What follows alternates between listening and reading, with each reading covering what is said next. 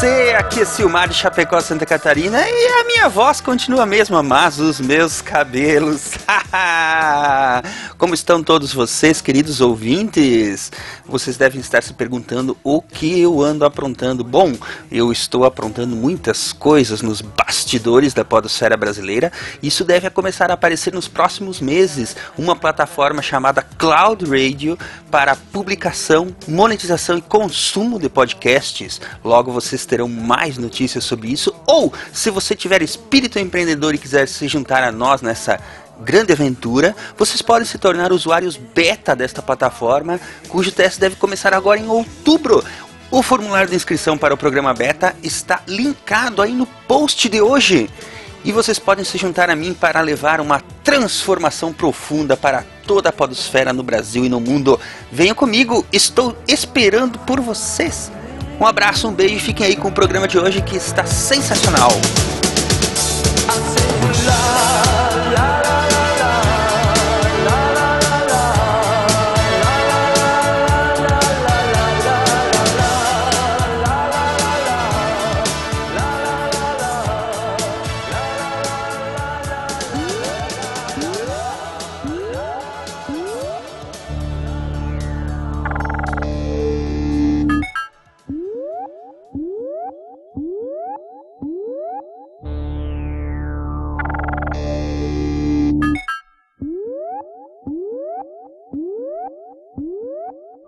É realmente uma honra, senhor presidente, ser o primeiro homem a pisar nesse planeta.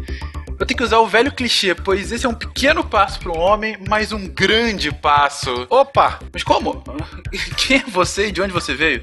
Eu tava caçando Pokémon, mas eu peguei a carona errada. Acabei me caindo aqui. Alguma coisa sobre ter acabado com o suprimento de comida. Uma idiotice dessa. Cara, mas você simplesmente não pode estar aqui. Eu deveria ser o primeiro homem a pisar nesse planeta. Anos de estudo e dinheiro investido nessa missão. Pisar? Cara, eu tô aqui uma semana. Eu já fiz muito mais do que pisar. Como é que você sobreviveu? Eu usei essa toalha. Como? É, ela me esquentou no frio, protegeu minha cabeça no calor, me enxugou quando choveu, ampliou meus sentidos. Uma toalha ampliando sentidos? Sim, olha só, coloca essa toalha sobre o teu rosto e tenta desligar todos os sentidos. Ok. Isso, assim, não te mexe. Beleza.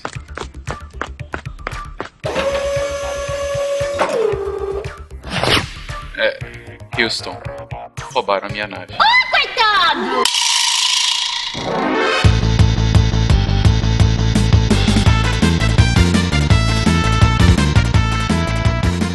pessoas, aqui é Fernando Malto Fencas diretamente de São Paulo e o gerador de improbabilidade infinita deve ser usado na gravação desse episódio, porque, gente, o que deu de trabalho para gravar esse episódio em específico é quase uma homenagem autorreferenciada a Douglas Adams. Ouvintes maravilhosos, aqui é Dani Madrid de São Paulo. E não me admira esse autor, gostava tanto de ciência que ele tinha lá no nome: DNA Douglas Noel Adams. Olá, pessoas de São Paulo. Aqui é a Gabi e eu passei a maior parte dos livros lendo Ford Perfect. Wala Wala, ouvintes, aqui é o Pena de São Paulo e eu aprendi com Douglas Adams que nerds podem fazer humor, inclusive sobre coisas nerds. E aprendi também que quando esse tipo de nerd morre, ele pode lançar uma maldição contra todos que resolverem fazer um podcast em sua homenagem. Obrigado, viu, Douglas Adams? Obrigado pelos peixes.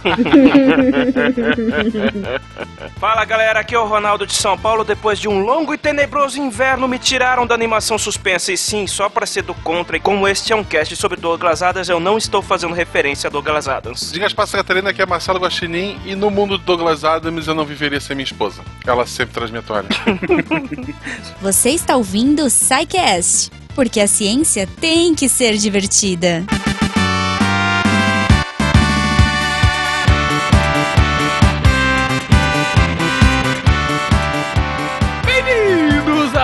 Uma edição dos nossos recadilhos semanais. Eu sou o Fencas. Eu sou um vaso de petúnia. Olha só. Mentira, eu sou a Jujuba, mas. Eu quase acreditei que você era um vaso de petúnia por um momento. Ah, boa.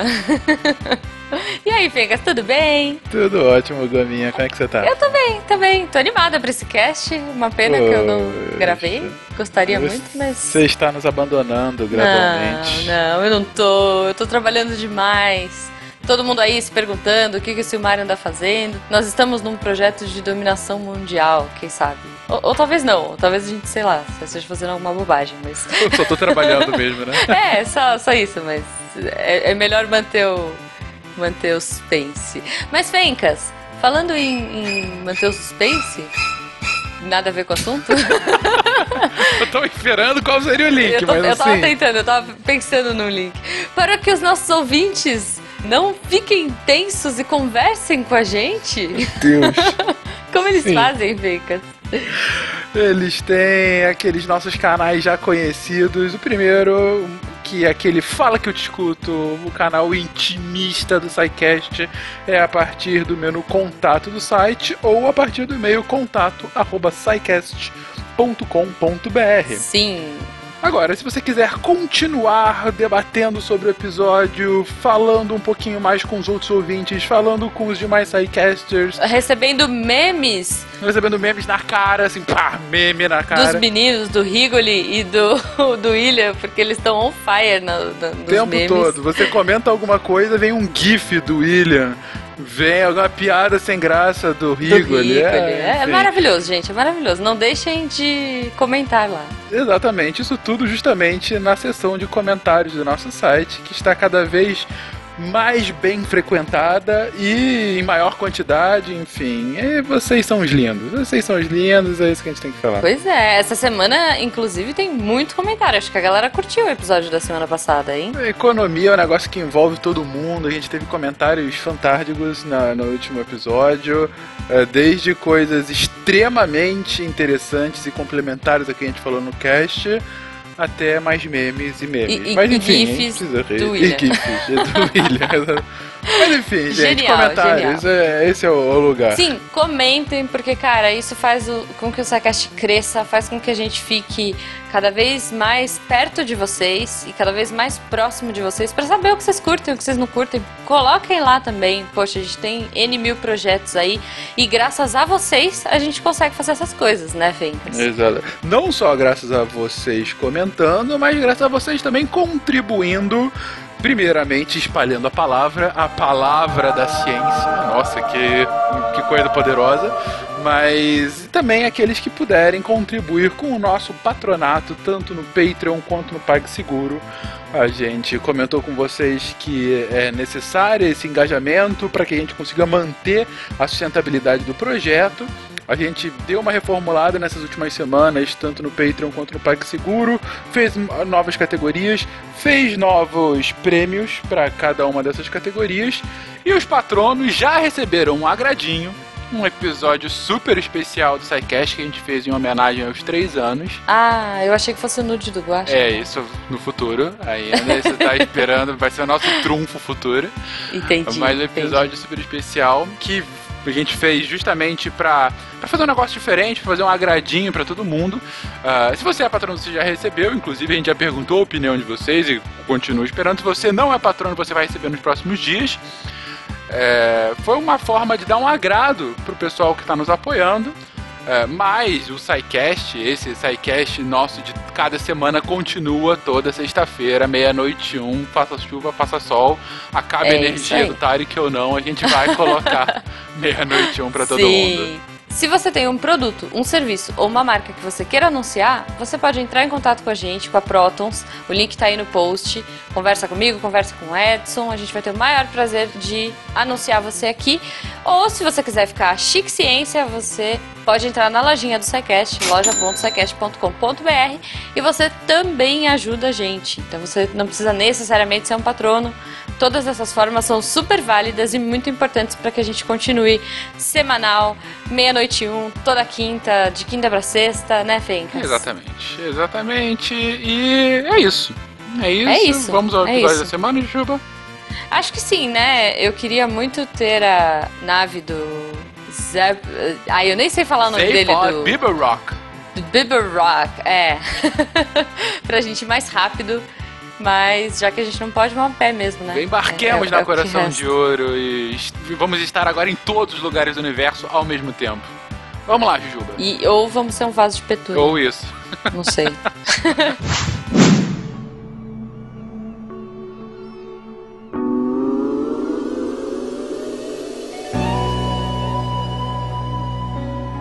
adorava Adorava muito as artes, em especial o teatro, a comédia bem pensada, sarcástica e inteligente. Seu sonho primevo era ser ator. Desde o dia em que viu um cara alto, meio boneco Michelin, chamado John Cleese, fazer seus moves e dizer piadas nonsense, sim, aquele mastermind do Monty Python, criador do Silly Walk, ele mesmo. Ao vê-lo, Douglas pensou com seus botões: se esse desengonçado consegue, eu também consigo. E depois de uma viagem como mochileiro, e talvez já levando sua toalha pela Europa, Douglas decide buscar as artes, primeiro o teatro e escrever para ele, depois o rádio, a literatura fantástica sci-fi e até a telona, lançando Marvin ao estrelato, mesmo sabendo que este não aprecia os holofotes. Adams também adorava ciência, um dos primeiros a chamá-la de divertida. Lia tanto sobre ciência, estudava a seu modo, que recebeu uma homenagem do biólogo evolucionista britânico Richard Dawkins, que dedicou-lhe um de seus livros e nele descreve como Adams compreendeu com exímio a teoria da evolução. Posto isso, segure firme sua toalha, sempre agradeça pelos peixes, tome uma dose dupla de dinamite pangalático e, claro, não entre em pânico.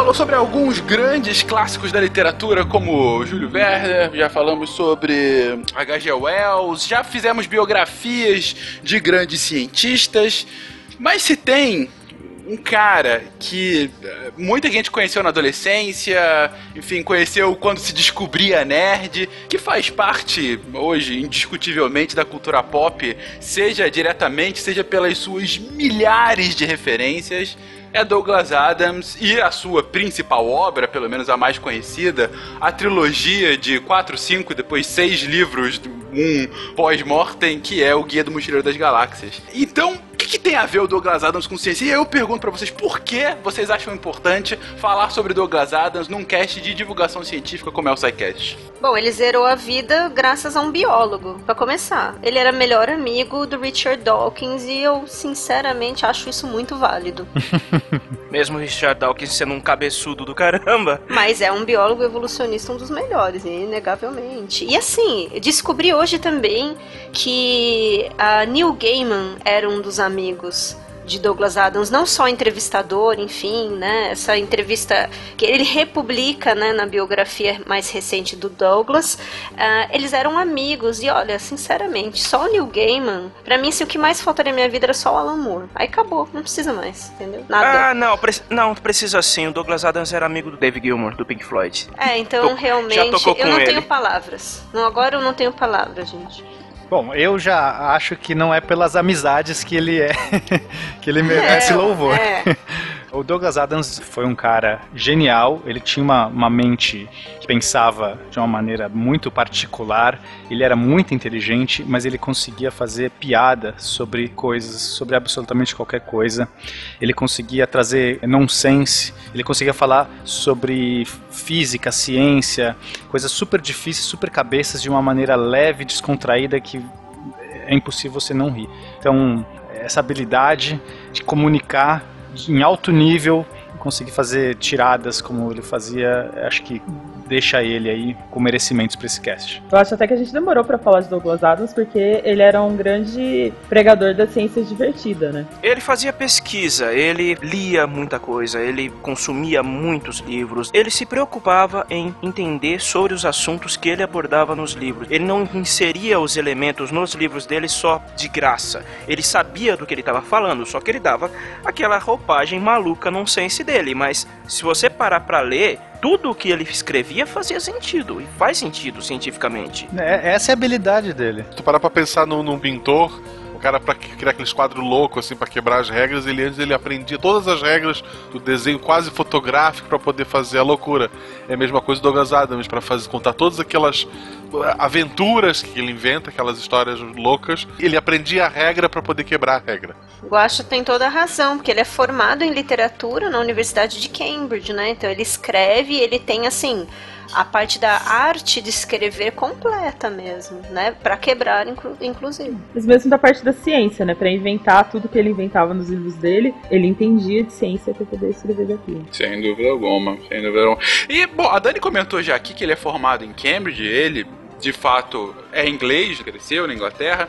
E como é que foi a vida do Douglas Adams? Vamos lá, uma rápida biografia. É, esse não é um cast biográfico, a gente não vai ficar focado na vida do Douglas Adams e sim na obra. E mais do que isso, nosso foco aqui é como que a obra aborda a ciência, como a ciência está incrustada, ou como vocês colocaram muito bem agora, como ele consegue divulgar de uma forma excelente e muito divertida conceitos científicos reais. Mas fazendo essa rápida biografia, quem era Douglas Adams? De que se alimentava, como se reproduzia.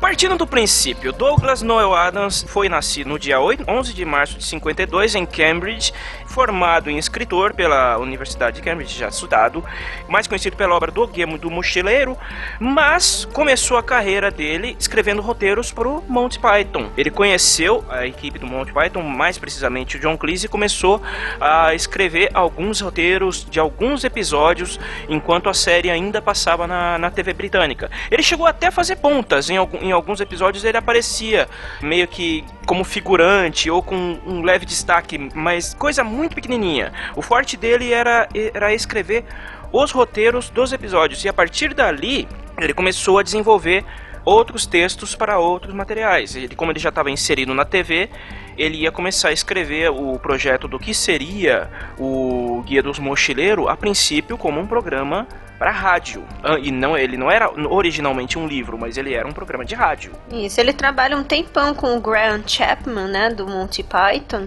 Ele era, na verdade, muito fã do John Cleese. Então, num primeiro momento, ele pensa em ser ator por conta do John Cleese, né? Mas aí, amigo, amigo, ele fica do Graham Chapman, que, assim, eles tentam uma parceria, né?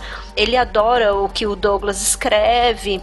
E só que o que acontece é que ele tinha assim um sério problema, né, com alcoolismo, enfim, era um cara assim super doidão, apesar de que todo mundo lembra dele, ele foi o Arthur no Cálice Sagrado, ele foi o Brian, né, tá bom já, né, na vida de Brian. E então tem uma contribuição bem legal, só que era uma existia uma instabilidade. E o Douglas, falando aí em biografia rápida, ele vivia numa pendura terrível, né? Não tinha dinheiro jamais. Ele foi um mochileiro, ele mesmo, mega hipster, ripongo e afins, né? Setentão ali curtia seu Pink Floyd mesmo. E, e por conta até dessas viagens aí, de uma em particular que ele fez pela Europa, né? Que ele teve o primeiro insight do Guia do Mochileiro, principalmente por conta do título, né? Que ele conta depois que cada hora ele falava uma coisa também, que é, ele teve, ele pensou nesse título todo, depois ele fala, ah, não lembro direito, mas enfim, criou-se a mítica, né? E por conta dessas questões financeiras, ele ele larga essa parceria aí do Monty Python, porque ele fala, não, eu preciso escrever, mas eu preciso ganhar alguma coisa com isso, né? E aí depois mais pra frente ele começa, né, quando o guia é aprovado pro rádio, como o Ronaldo colocou, ele começa a escrever episódios para não menos que Doctor Who. Isso, ele foi, chegou a escrever alguns episódios do, do Doctor Who também. Sobre o título do Guia dos Mochileiros da Galáxia, o que ele fala, no fim das contas, é que ele não lembra o que aconteceu porque ele tava muito bêbado. Ele só lembra que ele acordou com esse título E aí É cada hora ele contava uma mesmo, história né? diferente. Cada hora. E, e ainda sobre a biografia dele, a Dani falou, né, na abertura dela, que ele era o DNA. E como ele nasceu um ano antes, na verdade, alguns meses antes, né, no ano anterior, da descoberta da estrutura da célula do DNA, ele gostava de falar que ele era o verdadeiro DNA. Quem deveria Faz ser o, sentido. o, ma- o mais famoso era ele, não a molécula dele. Vale mencionar que uma parte da ideia do Guilherme do Mochileiro se, se passar no espaço veio dessa experiência dele como mochileiro na Europa, principalmente quando ele entrava em bares ou em alguns outros lugares, em determinados países em que ele não entendia a língua de ninguém, ele boiava completamente porque ele não falava a língua dos locais e ele imaginou que seria interessante uma, uma história no espaço entre diversas raças, entre diversas línguas, mesmo que ainda tenha um recurso no, no livro que, né, que faz todo mundo se entender. Isso é desculpa, porque a primeira coisa que ele faz no livro é roubar. Ele cria um peixinho que tá traduzindo. É. Fazer é roubado. É, foi o trauma porque ele mesmo era um ET, né? Ele se sentiu um ET. Pô, ele foi pra Áustria, né? Pensa, gente. É, Cara, mas Sim, um ele, ele rouba, ele rouba de uma maneira tão fantástica. Que, assim, a solução dele é genial. Ele criar o peixe Babel, né, que virou uma referência gigantesca a partir daí. Não só a ideia é muito interessante, né, um peixe que se alimenta de ondas sonoras e que acaba regurgitando, não, né? Não, Acaba é- Decodifica, decodifica, codificando, né? vamos colocar decodificando assim, né, no cérebro do hospedeiro qualquer língua. Mas e logo depois nos, nos livros posteriores, eu acho que não foi nem no, no Guia do Mochileiro, sim nas continuações, ele usa o peixe Babel como uma prova da, da existência de Deus. Não, é no primeiro livro. É no primeiro ainda, É no né? primeiro. É uma lógica que ele usa contra a existência de Deus. Contra a existência de Deus, exatamente. E Então, assim, é, ok, foi um roubo, foi um roubo. Pode ser, assim, de fato ele conseguiu superar esse problema que era óbvio, né? Que é aquele velho problema de filme americano.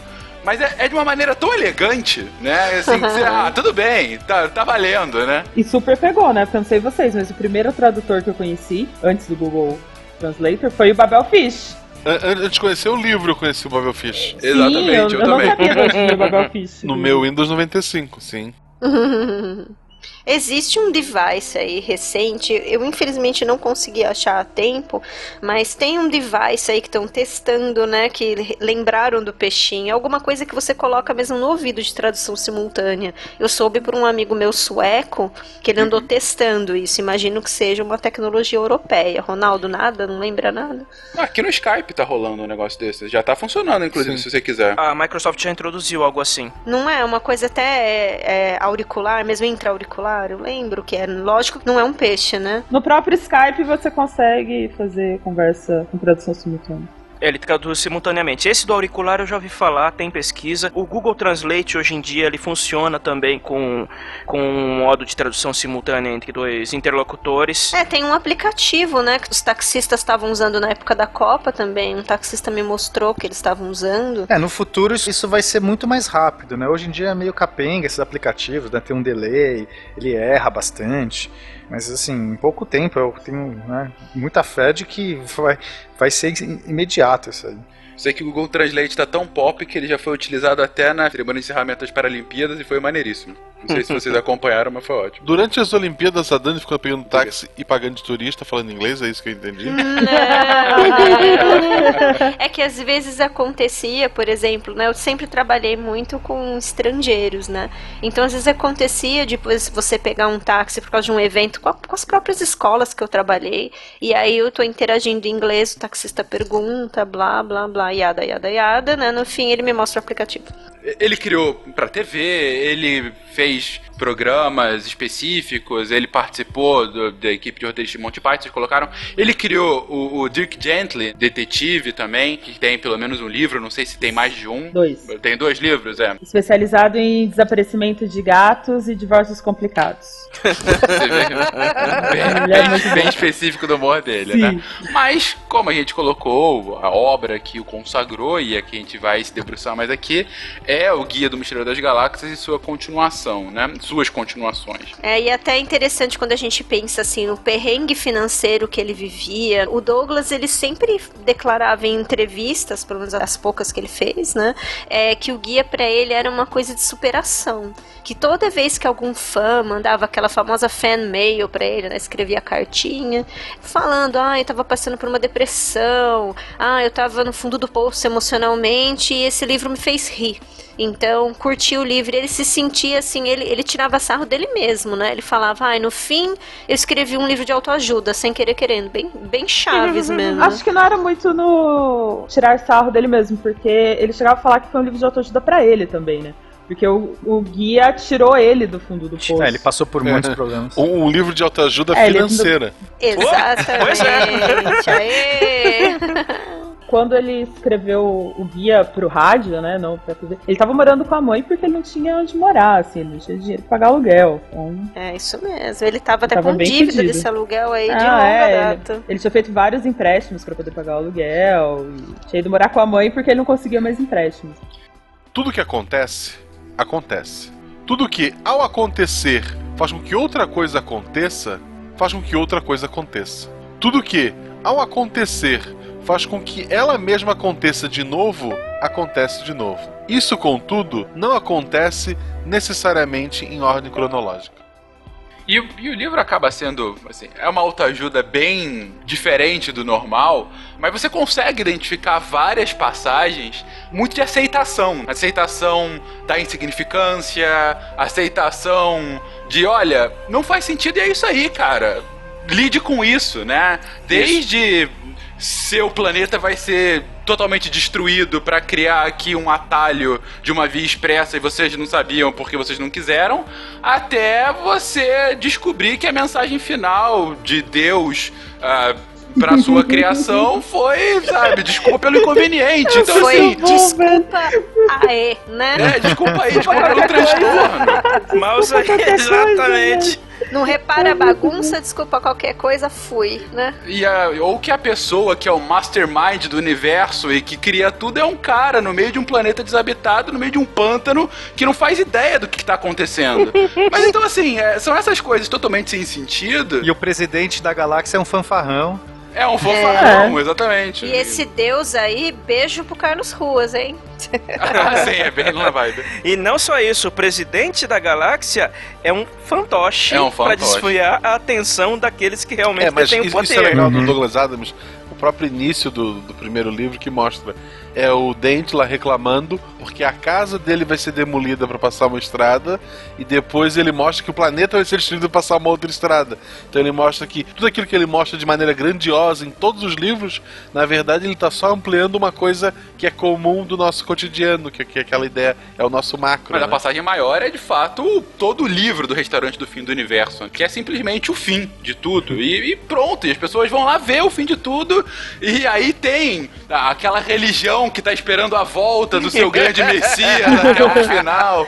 Sabe? Cara, final. o, o Douglas ele vai fazer críticas a muita coisa. Religião Sim. é uma das coisas que ele mais vai fazer crítica nos livros. Tempo todo. Ele era ateu convicto, cara. E agora beijo pro Porta dos Fundos, né? Porque como é que era? Os polinésios que tinham razão no fim? Não era naquele É, o Deus videozinho? Polinésio. E também a, a burocracia. Né? A gente vai ver toda hora ele fazendo crítica à burocracia na, na figura dos Os Vogons, Vogons, né? né? Os Vogons É, são os Vogons, grandes é. alienígenas que são os caras mais burocráticos, mais complicados para conseguir No fazer qualquer inteiro. coisa. Né? Essa questão mesmo da rodovia, né? ah, você não viu que estava registrado o pedido de demolição, você não foi até lá, É. tá tipo um ano luz daqui da Terra.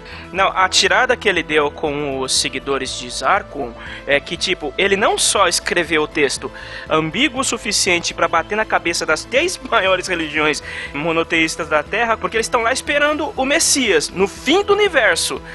Faltando segundos pra tudo acabar, ele aparece do nada. E quando ele vai falar, não dá tempo, ele não fala nada, porque o universo acaba. Uma coisa que eu gosto muito do Douglas Adams é que ele era ateu, durante todas as obras dele, ele tira muito sarro dessa crença em Deus, mas não é de uma coisa simplista que ofende quem acredita. Exato. Talvez, talvez eu perca pontos aqui, né, falando disso no teste de ciências. Fala o mas que você eu acha. sou, não, mas eu sou eu sou católica. Eu separo muito bem a ciência da religião, mas eu tenho a minha religião. E Não, mas em até momento eu sou algum, também. Não, é não que é é, é não, é porque às vezes você perde ponto por acreditar em Deus e tipo, eles Não, acham que você é menos inteligente. Mas enfim. tranquila, galera. Não, fica tranquilíssima, Não, cara. imagina, Gabi, que isso até é engraçado. Eu tive uma conversa hoje com um aluno sobre isso. Meu direto me pergunta esse tipo de coisa. E umas alunas de tipo 16 anos, 18 anos, falando coisas como. Também, como você disse, de saber separar e tal, o lado, a- as coisas de auxílio emocional, enfim. É, Entendeu? Nada a pro, ver. pro fica ouvinte, a, a maior parte do pessoal do SciCast tem a sua religião. Sim. É, Ah, eles, eles acham que a gente é tudo ateu satanista. É, não sei. Todos nós. Isso, é, por isso que eu falei mais disso por conta dos ouvintes até. E, mas é isso, em momento algum você se sente ofendido ou acha, nossa, que bobagem, nada a ver isso. É uma coisa que é, que é divertida. Ele tem um, um, um requinte, um jeito de falar que Uma é. elegância, é uma crítica elegante. Isso, uma elegância. É, na, na verdade, a crítica dele era a crença cega. Isso. Era, Exatamente. era muito mais voltada à crença cega do que a crença em si. Aquele, a- aqueles que acreditam piamente numa, em qualquer coisa, em- não só em religião, mas como em qualquer aspecto do- dos livros, as pessoas que se atêm a uma crença ou a uma verdade ou a um fato de que eles acreditam que não mudam, eles invariavelmente vão cair do cavalo de uma maneira espetacular. É isso que ele quer Exato. mostrar. Não, mas sejam regras, Exato. né, ou religião, mas a habilidade do Douglas Adams de fazer piada de si próprio. E é por isso que eu acho que não é tão ofensivo. Quer dizer, é ofensivo se você, no final das contas, não conseguir rir de si próprio, porque é, tão, é muito fácil você se identificar em vários aspectos do livro ou, ou comparar a nossa sociedade. Eu fui assim, nossa, como a nossa sociedade é idiota. Tem tanta coisa idiota que a gente faz e tá aqui no livro escrachado de uma maneira divertida, sem ficar, tipo, apontando um dedo, xingando você. É assim, ria de si próprio, amigo. Esse barco, tá, todo mundo tá nesse mesmo barco, sabe? Isso que eu acho legal. Exatamente. Uma coisa que eu acho muito que ele fala, né? Ele extrapola as coisas no livro, é o Arthur Dent. A Terra foi destruída. Até metade do primeiro livro, ele acredita que ele é o único ser humano que existe. E a preocupação maior dele é porque ele não consegue tomar uma xícara de chá. É porque ele tirava assim, sarro dos velho? britânicos mesmo, né? De toda aquela coisa assim, ah, eu sou um britânico clássico, né? É mais uma, um lado, vamos dizer assim, qua- quase que iconoclasta, sei lá, do Douglas Adams.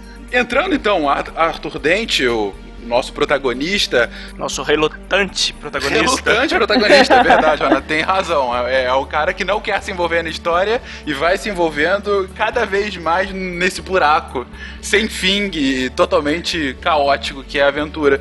Mas de personagens emblemáticos, quem vocês gostariam de citar? Putz, Marvin? Tem o Zepod, né? Tem o Tarek. Nosso querido presidente? O, meu Tarek. preferido é o, é o Tarek mesmo. Sim, o Tarek é o. o Tarek. O Tarvin. Eu me identifico muito com o Tarek, de verdade. É, o Tarvin Marek, realmente.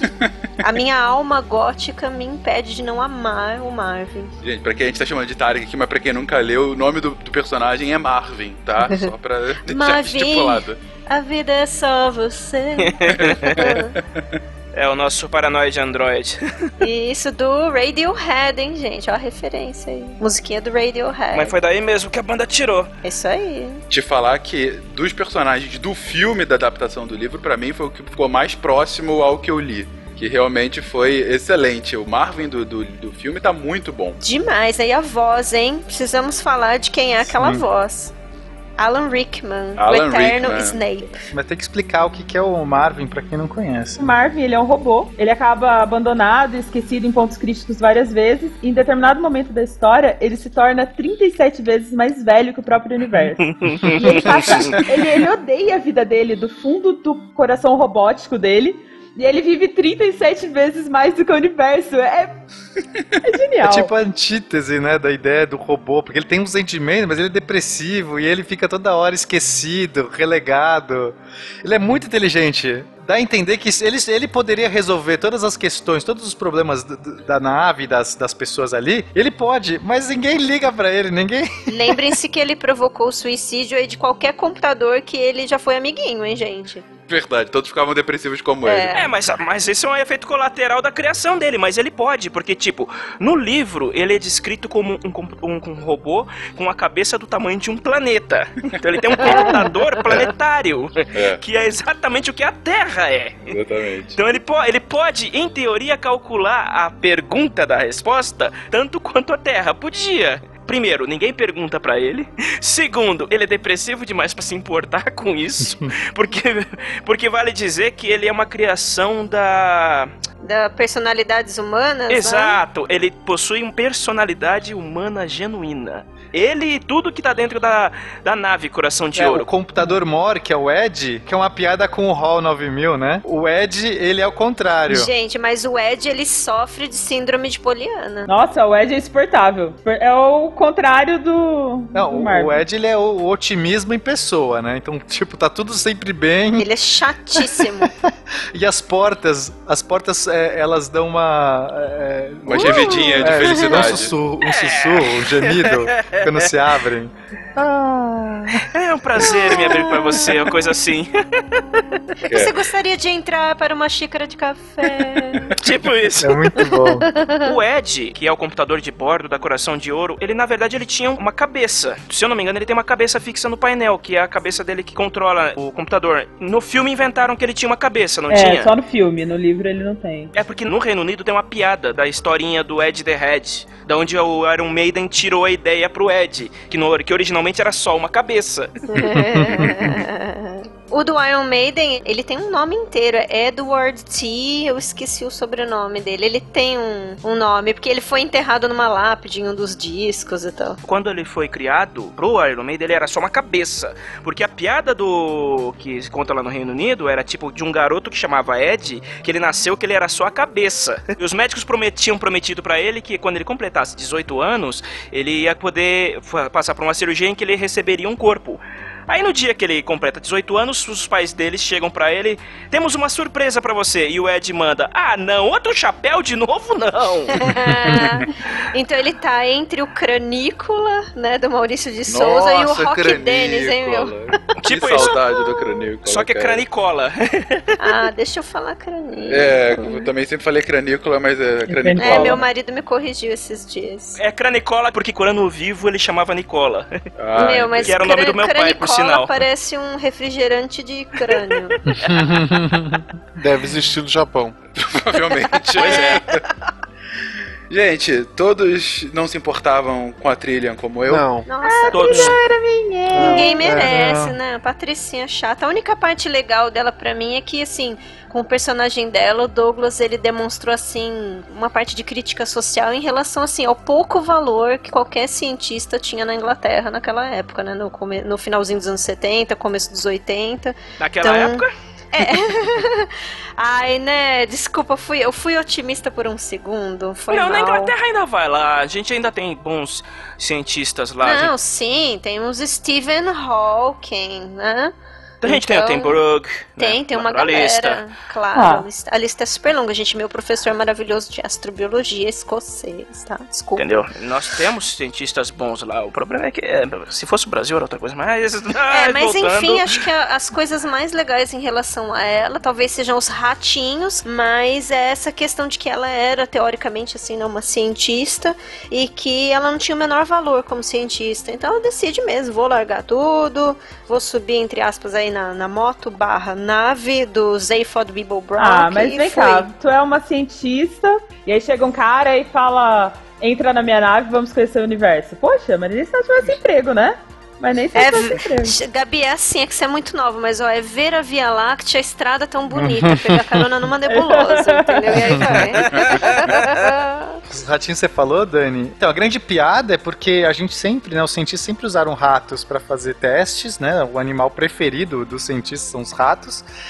E a gente descobre no livro que os ratos são a raça mais inteligente do planeta Terra. E eles estavam fazendo testes, experimentos com seres humanos. A gente só existe por causa dos ratos, inclusive. Exatamente, exatamente. É, um outro personagem emblemático, o melhor amigo do nosso protagonista, o Ford, perfect, não perfect, Perfect. né? Perfeito. Ele é forte perfeito. É, O que vocês acham dele? Eu acho um personagem bem interessante. É ótimo, ele, é- ele consegue enganar o quê? Durante 15 anos que ele é um, um ator procurando um papel? Isso. Melhor ele tentando cumprimentar um carro, né? Que ele...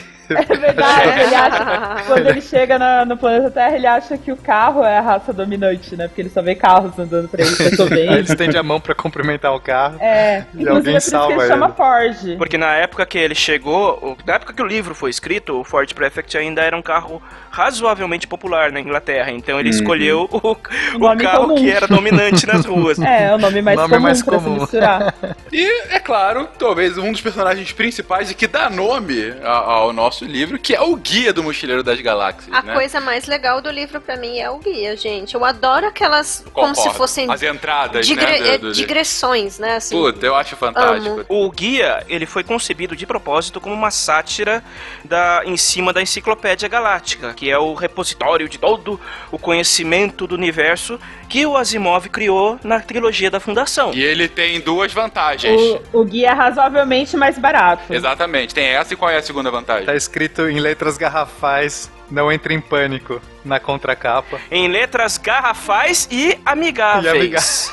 Agora, e aí ele faz uma sátira com isso, mesmo que eu acho fantástico, que é outra, enfim, tirada muito boa, que ele fala que, na verdade, o guia tá sempre certo. A realidade é que pode estar um pouco equivocada às vezes.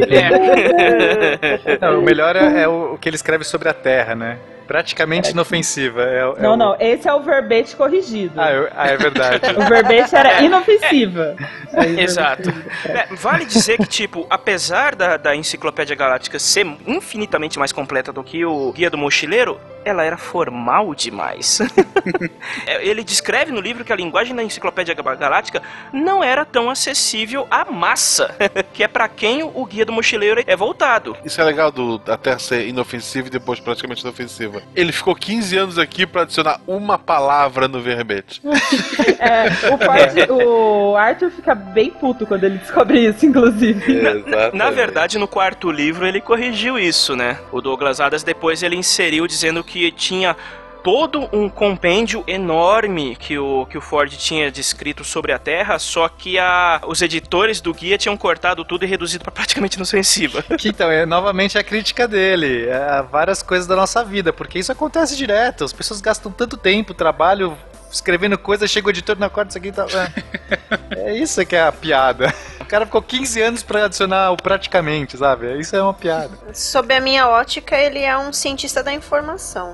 Porque muitas coisas, assim, por exemplo, de divulgação da própria informação, né, era mais ou menos o métier aí do guia do mochileiro, né? Até por conta da própria linguagem, como vocês colocaram. Vale dizer apenas, tipo assim, o guia não é um livro, propriamente dito, não é um compêndio de papel como a gente imagina. Assim como a Enciclopédia Galáctica também não é. Eles são dois dispositivos com tela e botões, como é, como é descrito no livro. Tanto a enciclopédia quanto o guia do mochileiro, eles, por assim dizer, são precursores dos tablets. Sim, Entendeu? é verdade. Muito do que o tablet é hoje, principalmente o iPad, porque apesar dele não ter sido necessariamente o primeiro, foi o que definiu o formato, mas muito do que o iPad é hoje, ele é baseado em muitas coisas no que é o, o guia do mochileiro, que é um dispositivo com acesso a todo o conhecimento possível. Pensando a própria busca da internet, então, né? Sim, sim, a internet também tem muito disso.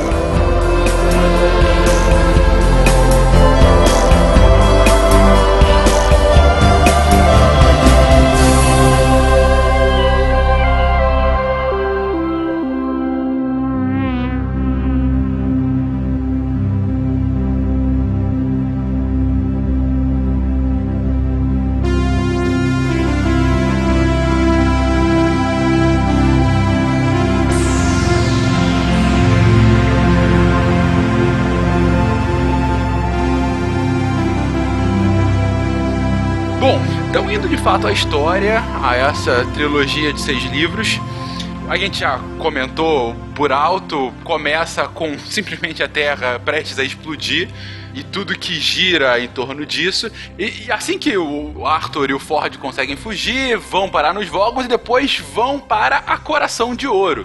a nave que, que acabou de ser sequestrada pelo presidente da galáxia, o Zaphod Bibelrocks. E aí eu pergunto pra vocês, a, a Coração de Ouro era em si uma nave espetacular, né? Enfim, altamente valiosa, o roubo dela foi muito noticiada e tudo isso por conta do cerne dela que era o gerador de improbabilidade infinita, uma espécie de teletransporte, mas a moda do Douglas Adams. Gente, me expliquem o que, que é esse gerador de improbabilidade infinita? O gerador de probabilidade infinita é exatamente isso que ele faz.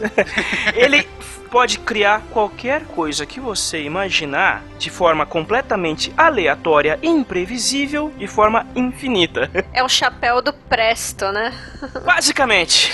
Ele parte de alguns conceitos físicos, por exemplo, a mecânica quântica, que a gente já Uhum. explorou algumas coisas nos casts aí atrás. Nossa, que vergonha de ter falado do chapéu do Presto agora. Mas é basicamente isso, cara. Mas é, não, mas é que não é, não é gratuito, né? Tem, tem ali um, um por trás, essa que é a grande piada, porque você consegue ter dentro da mecânica quântica ah, o elétron, enfim, as partículas existindo em todos os lugares. Só que as probabilidades dela estar nesses lugares mais distantes, né? Que a ideia, a ideia da nave é você conseguir atravessar qualquer distância, porque você já existe uma probabilidade que você está lá.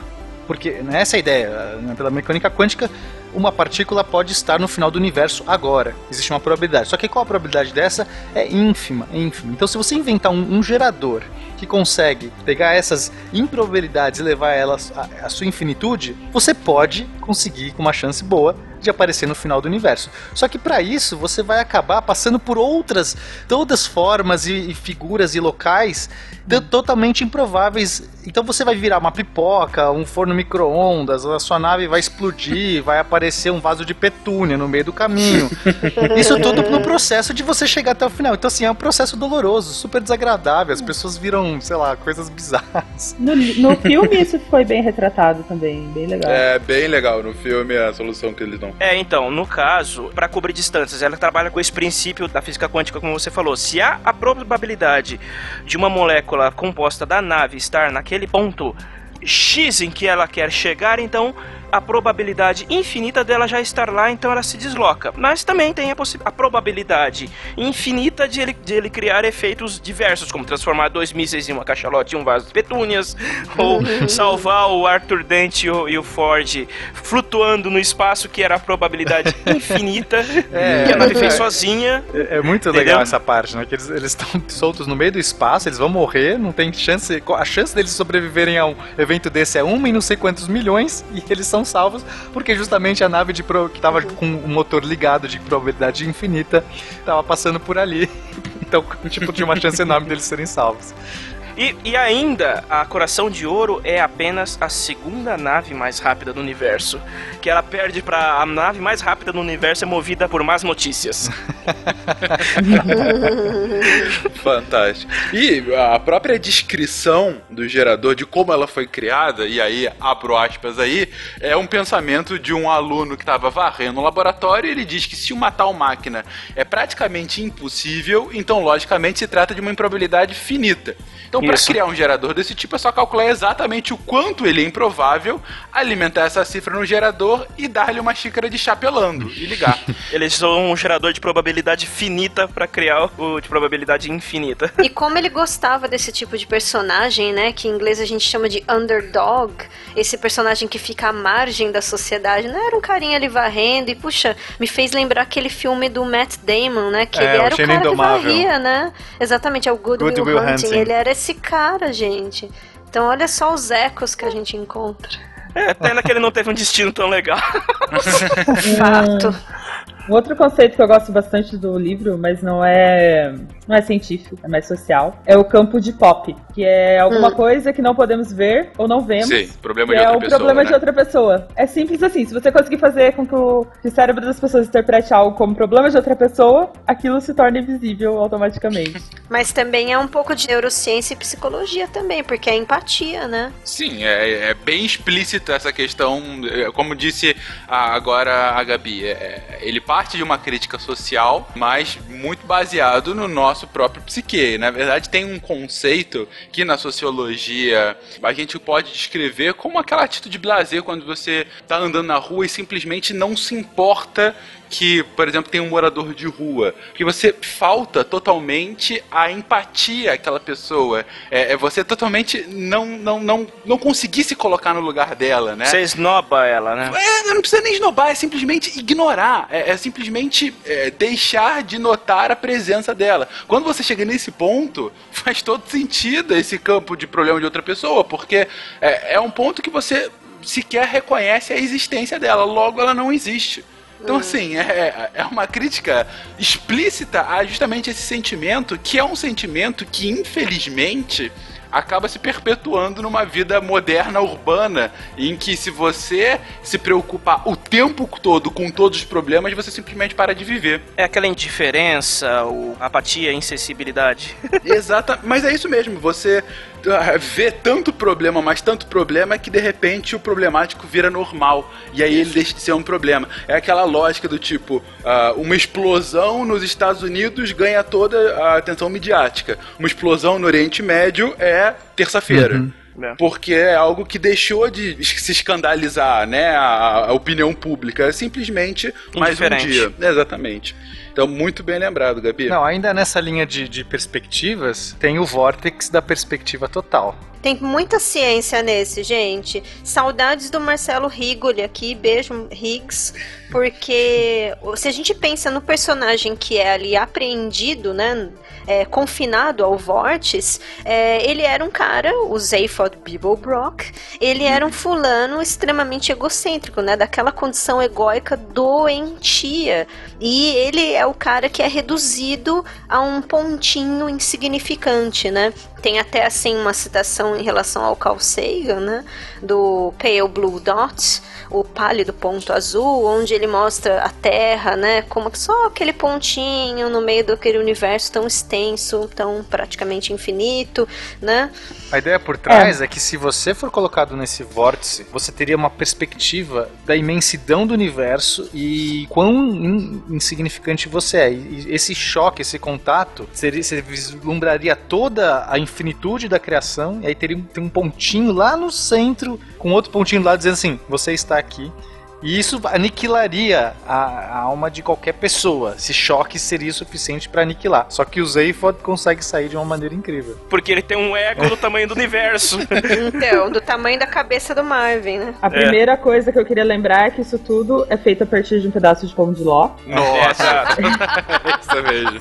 E, e a segunda é que depois, mais pra frente, ele dá uma, uma brochada nessa história do Zafod ser o bonzão, porque ele lembra que ele tava numa realidade paralela, digamos assim, e que a intenção era se ver. É, que é outra coisa que vai acontecer bastante, até no, no último livro, a gente vai ver direto isso, ele brincar sobre realidades alternativas. Né? Nossa, demais. O último livro é muito louco com essa coisa. Inclusive, já emendo então nesse, pra mim, uma das passagens mais malucas, mas ao mesmo tempo mais geniais que junta toda a história é justamente. Ah, eu esqueci agora o nome do personagem. Mas o personagem que odeia o Arthur Dent, porque ele sempre é morto por Porque conta é dele. o único cara no universo que lembra de todas as suas encarnações. E em todas elas ele morre por causa do Arthur. Cara, é genial isso. Inclusive quando ele é o vaso Vaso de petúnia. petúnia. Mas quando o Arthur ele, ele usa um sofá como vórtice temporal e aparece do nada no meio de um campo de cricket, esse cara é o Uhum. velhinho que infarta. Isso. Ele morre duas Exatamente. vezes no livro. Eu- É o Agrajag. Isso. Agrajag, isso. Ele faz um ritual de ódio ao Arthur em determinado momento. Ah, não, ele né? morre, Ar- ele morre três vezes. Cara, na verdade tem várias encarnações que o, que o Arthur mata. O que acontece durante o livro, que eu, que eu me lembro, é o do vaso de petúnia, o do o velhinho que infarta, e tem um- uma briga em um bar no, ter, no quarto ou no quinto? No quarto livro, eu No acho. quinto. No quinto? No quinto livro, é a última briga. É dentro do Clube Beta, o Isso, Stavro. é um tiro que era pra acertar o Arthur, mas daí o Arthur cai e acerta ele. Então ele morre por causa do Arthur de novo. Não tem uma que a nave do Arthur, quando caiu num planeta lá que eu não lembro qual é, também É esmagou? verdade, esmagou o inseto. Esmagou o inseto, dele. Exatamente. Era aí. ele, Olha, é isso mesmo. Olha a lista. a lista. Ele era uma de um enxame de moscas que o Arthur esmagou.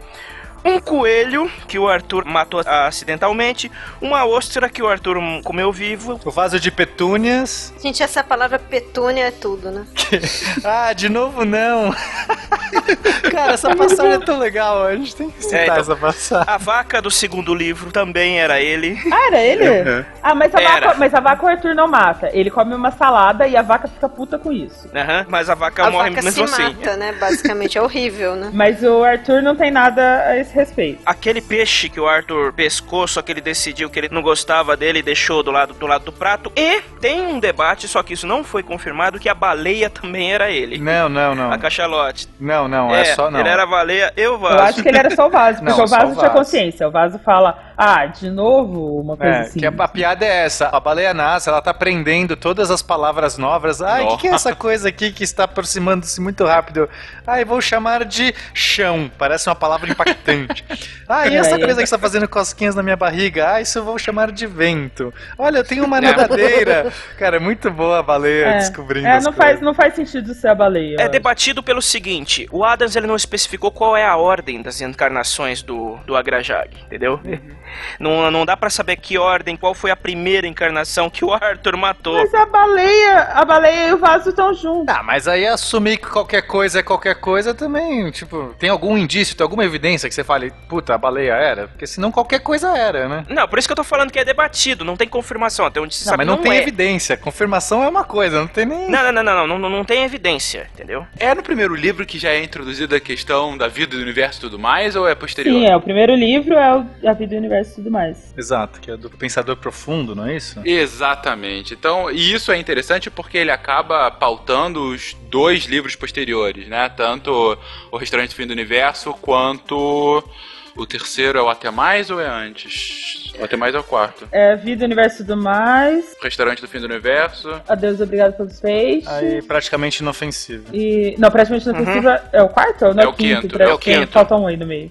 Não, mas esse negócio é genial, porque primeiro você coloca uma massa de pessoas buscando uma resposta, fazendo uma pergunta, querendo uma resposta ali. Então, assim, tipo, toda essa questão do culto, de buscar uma resposta que tá fora, que alguém vai te dizer essa resposta. Então já é toda uma crítica interessante. E a parte mais legal é porque os caras fazem. Eles querem saber a resposta da pergunta e eles recebem uma resposta que, tipo, não responde nada, cara. E isso é muito bom. Se você soubesse a pergunta, aí faria algum sentido. Mas uma coisa antes da resposta ainda, que é muito legal, é que quando o computador é criado e o sindicato dos filósofos vão brigar, porque como assim, se você der a resposta pro, pro universo e tudo mais, a gente vai ficar sem emprego. Esse é o nosso Exatamente. papel. E ele fala, Cara, não, tudo bem, com a resposta que eu vou dar, vocês vão ter mais trabalho ainda, fiquem tranquilos. É, não, e essa crítica é fenomenal. A gente tá vivendo isso agora no debate táxi-Uber, por exemplo. É justamente isso. É você ter uma tecnologia nova que supera a utilidade de algum tipo de profissão e a classe sindical ficar maluca com aquilo porque tá acabando com o meu emprego. Então, é, é justamente esse debate na década de 70. Porque, enfim, esse debate existe desde a- o início da industrialização. É, é- é o mesmo debate, só muda a tecnologia, né? Mas fantástico. Muito bem lembrado, Gabi.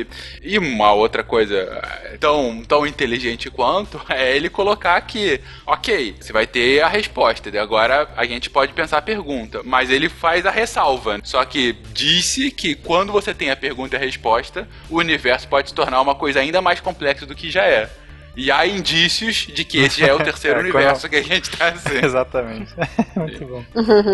E aí eu pergunto pra vocês, antes, antes de continuar, a lógica do pensador profundo é uma máquina gigantesca, a máquina mais poderosa que se tinha notícia. É uma inteligência artificial, é. E que é uma paródia do Asimov, que a gente tem o supercomputador também no Asimov, consegue calcular as coisas e tudo mais. Eu esqueci o nome do, do supercomputador agora, mas também é uma- Univac É, tem o Univac e o Multivac. O Multivac é a versão maior. é o sucessor do Univac.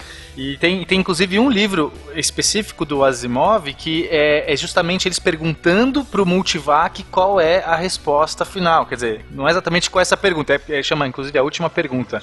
É genial, é um dos melhores contos do Asimov, e aí você vê essa referência genial também, desconstruindo parodiando e sendo tão genial quanto. Tipo, isso não é fácil, gente. Isso não é qualquer coisa. Não, comédia é muito difícil, gente. Tirando sarro, mas em alto nível. É isso que, é, isso que é, sabe? Não é que ele só tirou um sarrinho. Ele foi lá e, puta, fez uma parada reflexiva, cara. Uhum. E uma coisa interessante do caso do Douglas Adams é que o pensador profundo também demora gerações para de fato é, chegar à resposta. Ué, afinal ele é um pensador profundo. Exatamente. E tem toda a, uma cultura que se cria, né, ao redor daquilo. São gerações e gerações posteriores. Sim, tem uma festa no dia. Tem que... uma festa, exatamente. o, o é. mundo parou e é muito divertido aquele 42, os caras que vão receber a resposta, eles ficam tipo, que merda é essa? A gente não pode chegar lá fora e falar que é 42, a gente vai morrer. É aquela marca registrada dele do anticlímax, né? Uhum. É aquela coisa, você cria todo o nossa, é agora, a resposta, a resposta, a resposta, 42. E te vira. É, é isso. Essa é a resposta. Não, a gente não pode. Aí o próprio computador fala, não, mas, mas tudo bem, eu vou, vou ajudar vocês a construírem um outro computador mais foda do que eu que vai dar a resposta. Vai dar a pergunta, a pergunta. né? Não é a resposta. É muito bizarro, porque geralmente a gente tem a pergunta e passa a história toda procurando a resposta, né? E assim, não, a primeira coisa que a gente tem é a resposta. Tá aí, a resposta é essa. E esse é o nome, esse é o título do terceiro livro que a gente tava perguntando, A Vida e o Universo e tudo mais, né? É. Pense no poder desse 42, né? O que isso representa hoje para essa cultura nerd, assim, tô, uma das maiores simbologias. É absurdo, né? Esse, esse número, 42. É... Sim. E é 40... só um número. É, é, só um número, mas que ganhou uma carga, um significado maior, inclusive, do que a própria toalha. Ainda que a toalha seja o nosso utensílio mais indispensável de qualquer mochileiro. qualquer, o item indispensável. Ele ganhou todo esse símbolo porque exatamente por causa disso, porque ele é só um número. Ainda mais quando você pega a pergunta e a princípio a pergunta não faz sentido é. nenhum com a resposta. Mas se você for no Google hoje e digitar a resposta para a vida, universo e tudo mais, a primeira resposta é 42. É, ele responde 42, responde mas quando 42. você quer saber da pergunta. então, porque quando o Arthur e o Ford estão perdidos no, no passado da Terra, quando eles resolvem tirar da cabeça do Arthur qual é a, a bendita pergunta para a resposta, que é a 42, eles dão de cara com quanto é 6 vezes 9. Uhum. 6 vezes 9, 42. Uhum. Só que a princípio não é 42. Exatamente. E ninguém, e ninguém entendeu a piada. Tanto que o, quando o, perguntaram pro, pro Douglas Adams o que diabos isso significava, aí ele respondeu, meio que contrariado, ele acabou explicando a piada. Que ele disse que ninguém entendia é, piadas de base 13.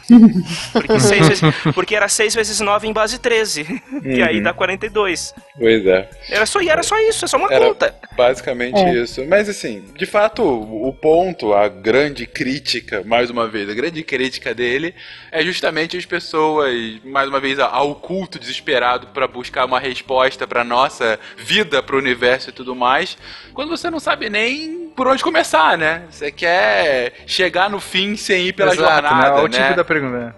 A resposta é. para a pergunta fundamental da vida, universo e tudo mais. Tipo, joga tudo não, aí. Você, isso, você não sabe nem o que você está perguntando, você só está perguntando, porque você precisa de um... Tá jogando só na generalidade, né? É, é essa crítica, cara, da espera por uma resposta isso. externa. Exatamente. Alguém que vai te dizer, olha, é isso que você tem que fazer na vida, você não precisa pensar, está aqui, ó, pronto, resolvido. É isso que eu gosto mais disso. É... Você quer chegar num objetivo quando você não sabe nem fazer a pergunta certa. Exato, faça uhum. a pergunta certa, cara. É tão profundo isso e ao mesmo tempo passa batido porque a gente lê, ri e tal, não sei o que, mas, cara, a implicação é muito foda, cara. Então, é por isso que o Conversador Profundo fez isso. Na verdade, ele não deu uma resposta decente. Ele, ele aplicou uma pegadinha em todo mundo. É Entendeu? o Sérgio ah, eu vou zoar esses... profundo, é o... É, é, eu, vou, eu vou zoar esses caras de uma maneira que eles nem imaginam. É, e, e mandou essa. Por isso que é em alta classe. Tem até a teoria de que a Terra foi destruída cinco minutos antes da pergunta ser gerada, exatamente porque a pergunta não existia. Não ia, não ia passar via interestelar nenhuma. Eles só precisavam se desfazer da Terra. Terra. Exatamente, exatamente. Até porque o universo poderia ser todo reconstruído caso a gente soubesse a pergunta e resposta, como a gente já comentou, Sim, né? é explicado isso no quinto livro. Os. Logos estavam a trabalho de uma outra instância. Até porque no quinto livro, o Douglas Adams, que foi escrito bem depois dos quatro primeiros, Sim. o Adams começou a brincar muito com o lance das realidades alternativas e tudo mais. E posteriormente, a gente no segundo livro explora muito e é, é o que dá o título do livro e pra mim é uma das passagens mais interessantes de toda a obra, que é justamente o tempo em que ele tá lá no restaurante. Eles, né, estão lá no restaurante do fim do universo. Primeiro, Pena, me explica como eles conseguem verificar, como é que eles conseguem testemunhar o fim do universo? Eu que tenho que explicar isso? Você é o físico do É, grupo, é. meu cara. Momento entropia. Do- Das muitas possibilidades do fim do universo que a gente tem hoje, a mais terrível seria que, assim como teve o Big Bang, tudo expande depois tudo volta. Então acho que seria essa, essa ideia. Tudo está colapsando para uma singularidade final. E isso parece ser um evento incrível, né? Porque imagino que toda aquela energia brilhando, aquelas, né, toda a matéria se condensando deve ser algo realmente muito bonito de ver.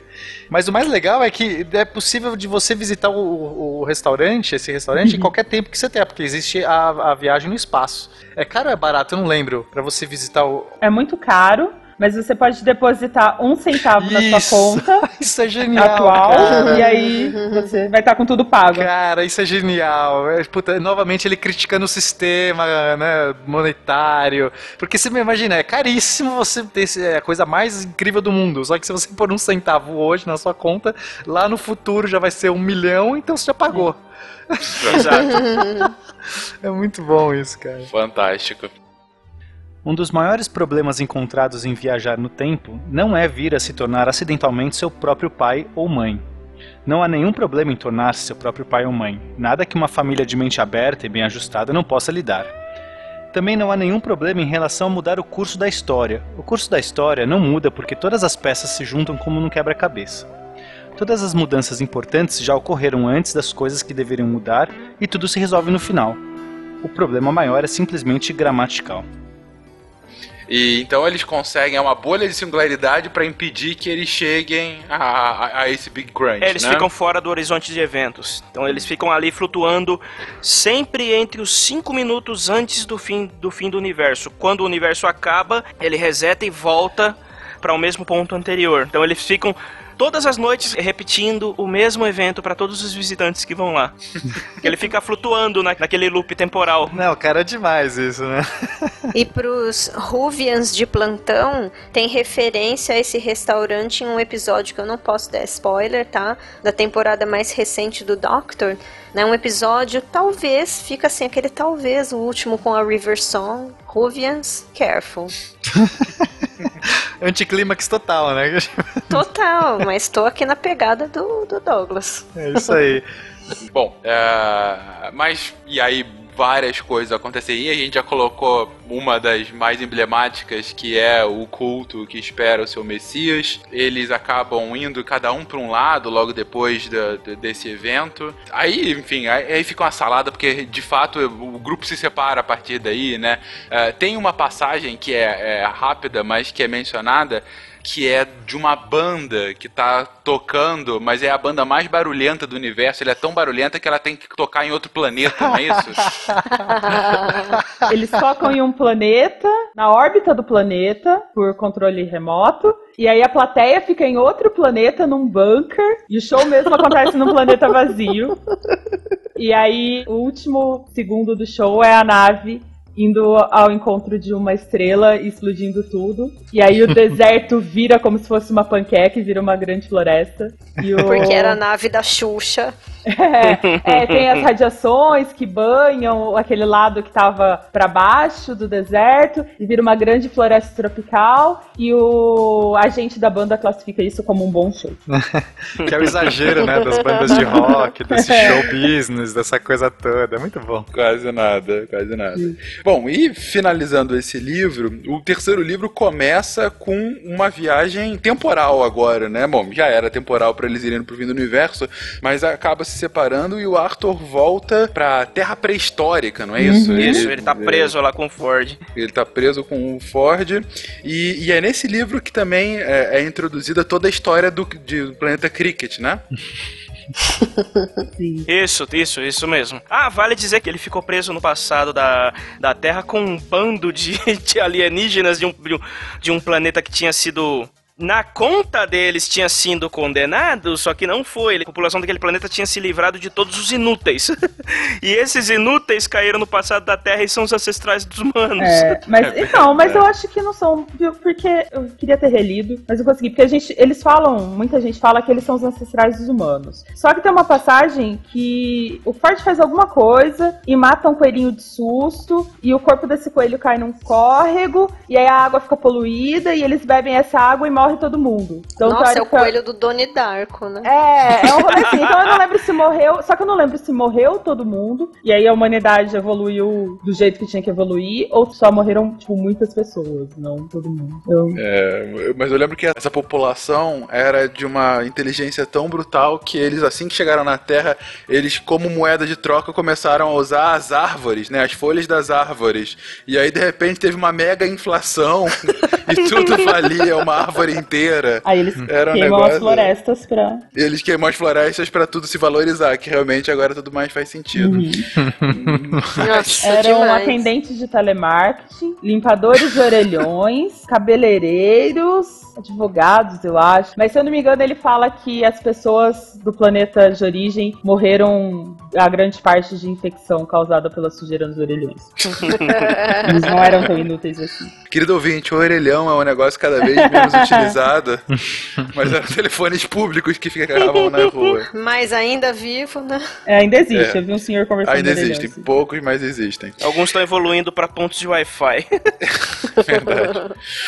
Ah, mas eu quero muito citar o planeta Cricket, que acaba sendo o grande vilão desse livro e do próximo, que é uma raça, a raça mais temida do universo e tem uma história também que é fantástica. O Cricket é, é uma raça que acabou crescendo envolto a um planeta que tinha uma espécie de poeira espacial que impedia que eles vissem qualquer coisa além da, da poeira.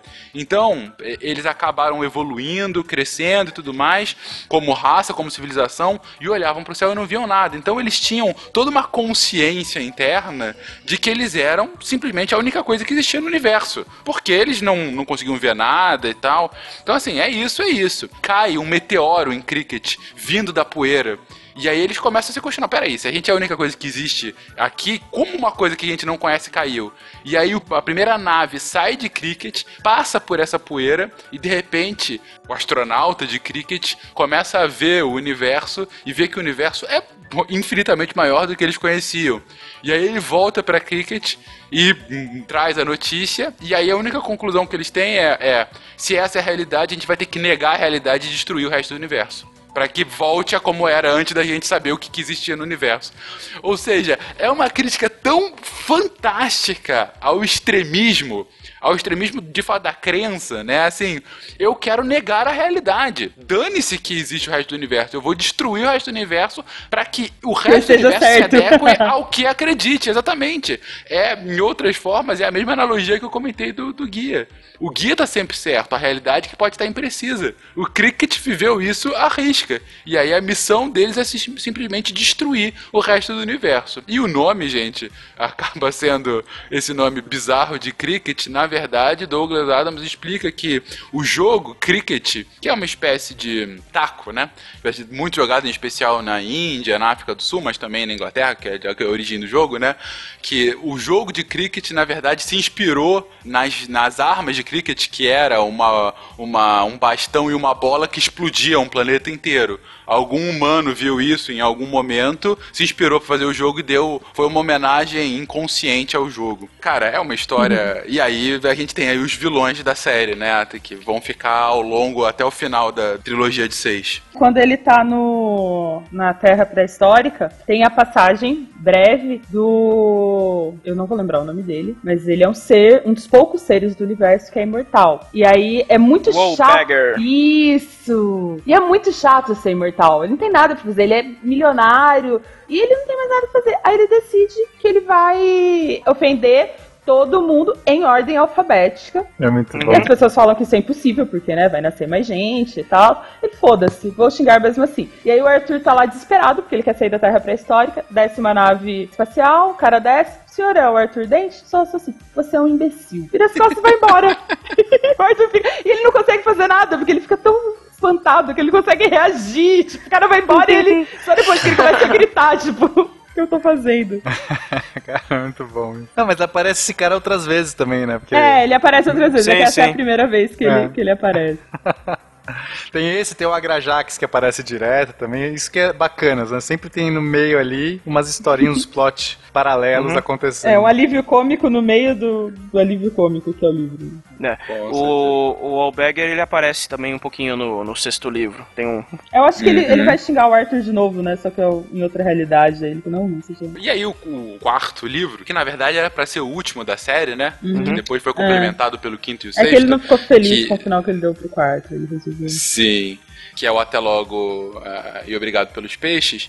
Tem toda a história da, da Fenchurch, né? Fee-Church. Uhum. Que acaba sendo o par romântico dele, né, posterior à própria Trillian, né? Que era pra Uhum. ser, não foi, enfim, acabou ficando com o Zephod. E que, e essa também eu acho que foi uma tirada genial dele, que Fee-Church, que é aquela moça do início do primeiro Sim, livro, não é eu isso? acho esse gancho maravilhoso. É maravilhoso. Porque assim, pra quem não, não- nunca leu, gente, o prólogo do primeiro livro, ele começa contando que, na verdade, tinha uma garota ah, num restaurante que de repente começou a se questionar e percebeu qual era o problema do mundo. Percebeu por que, que ah, as pessoas brigavam, como as pessoas deveriam ser felizes, percebeu como que o mundo poderia melhorar. E dessa vez, Ah. ninguém ia, ser precisar, ia precisar ser pregado em nenhum pedaço de madeira.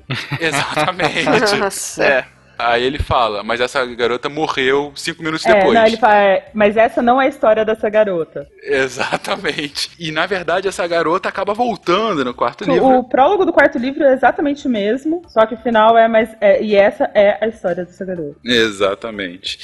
E aí tem mais um monte de história sobre a tentativa de não destruição da Terra e como eh, contornar. Enfim, gente, um ponto que eu acho que tá claro pra quem não leu e tá achando essa conversa maluca, o plot em si da história é absolutamente secundário, a meu ver. Na verdade, assim, o plot é uma justificativa para que ele divague sobre diversos assuntos. Como já mencionamos anteriormente, até a gente falar de spoiler aqui é absolutamente desnecessário, porque, é, na verdade, ok, tem uma história, não vou falar que a história é ruim, é até divertidinha.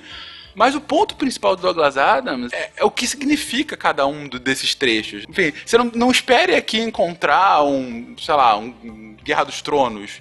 Não é nada, nada a ver com isso. É, Na verdade, é. despretensioso. É uma obra Exatamente. despretensiosa. Absolutamente Só que a, a- a reflexão por trás é poderosíssima. Essa que é a questão. Nossa. Ela é divertida, leve, despretensiosa. Então, numa primeira olhada, você fala, ah, que bobagem. Mas, assim, as implicações são muito fortes, cara. E essa é questão. Maravilhoso, maravilhoso. E tem, nesse livro, tem talvez uma das passagens mais famosas, e aí, por favor, divaguem sobre, que é como voar. gente, explique como a gente pode voar. É basicamente cair e errar o chão. É isso aí. Cair e que errar o pode, chão, é, você só que voa. não pode ser de propósito. Porque você tem que esquecer É que, porque chão, que errar, você tá errar caindo. o chão, se você, se você de propósito cair, você não errou. assim, não você, errou. né? Você tem que errar. É. Errar é tipo sem querer. Isso, alguma coisa subitamente tem que desviar essa atenção. Assim. Oi? Eu tentava muito isso quando eu era criança. A Mas... gente pode lembrar até do Peter Pan, né? Porque aquele pozinho que fazia as crianças voarem, né? Que a Sininho jogava pra Wendy voar, para as outras crianças, eles tinham que pensar alguma coisa que não tivesse nenhuma relação com voar, né? Um pensamento feliz. Pensamentos felizes, é, né? Um pensamento feliz. Ah, adoro. Também. Sorvete! Tenho tatuado a Sininho aqui. Bom, e é nessa história também, que a gente já citou anteriormente, eles chegam à mensagem final de Deus para Hum. sua criação, enfim, que é o, o absoluto e completo nonsense e ao mesmo tempo a frustração, né, de expectativa. É, o, to- o tempo todo é isso, né? Ele não se Deus realmente existe, ele não podia falar outra coisa, né, gente? Não, é genial. É nesse que tem os elevadores que prevêem futuro? É, acho que os não, elevadores estão desde o começo, né? não, tem um lugar específico. É no segundo que ele vai conhecer a sede do guia. Ah, é a sede do guia, cara. Muito bom. Desenvolva então aí, Pena. Elevadores que prevêem o futuro. Por quê? Eu acho que a graça é, se você tem a habilidade de prever o futuro, você pode fazer coisas inimagináveis, sei lá. É, é muito forte isso. Você pode prever a Mega Sena, você pode fazer o que você quiser. E eles pô, colocam essa tecnologia em elevadores de tal jeito que quando você for chamar o elevador, ele prevê o futuro, já sabia disso, ele já está lá. Então te economiza tempo. É E assim. já sabe pra onde você vai, inclusive. Já sabe pra onde você vai. Cara, é, é- realmente poupa, né? É, eu esperar elevador é chato que nunca, mas ao mesmo tempo é, é absurdo o contrassenso de, meu, elevadores que prevêem o futuro pra que ele esteja lá quando você quiser chamá-lo.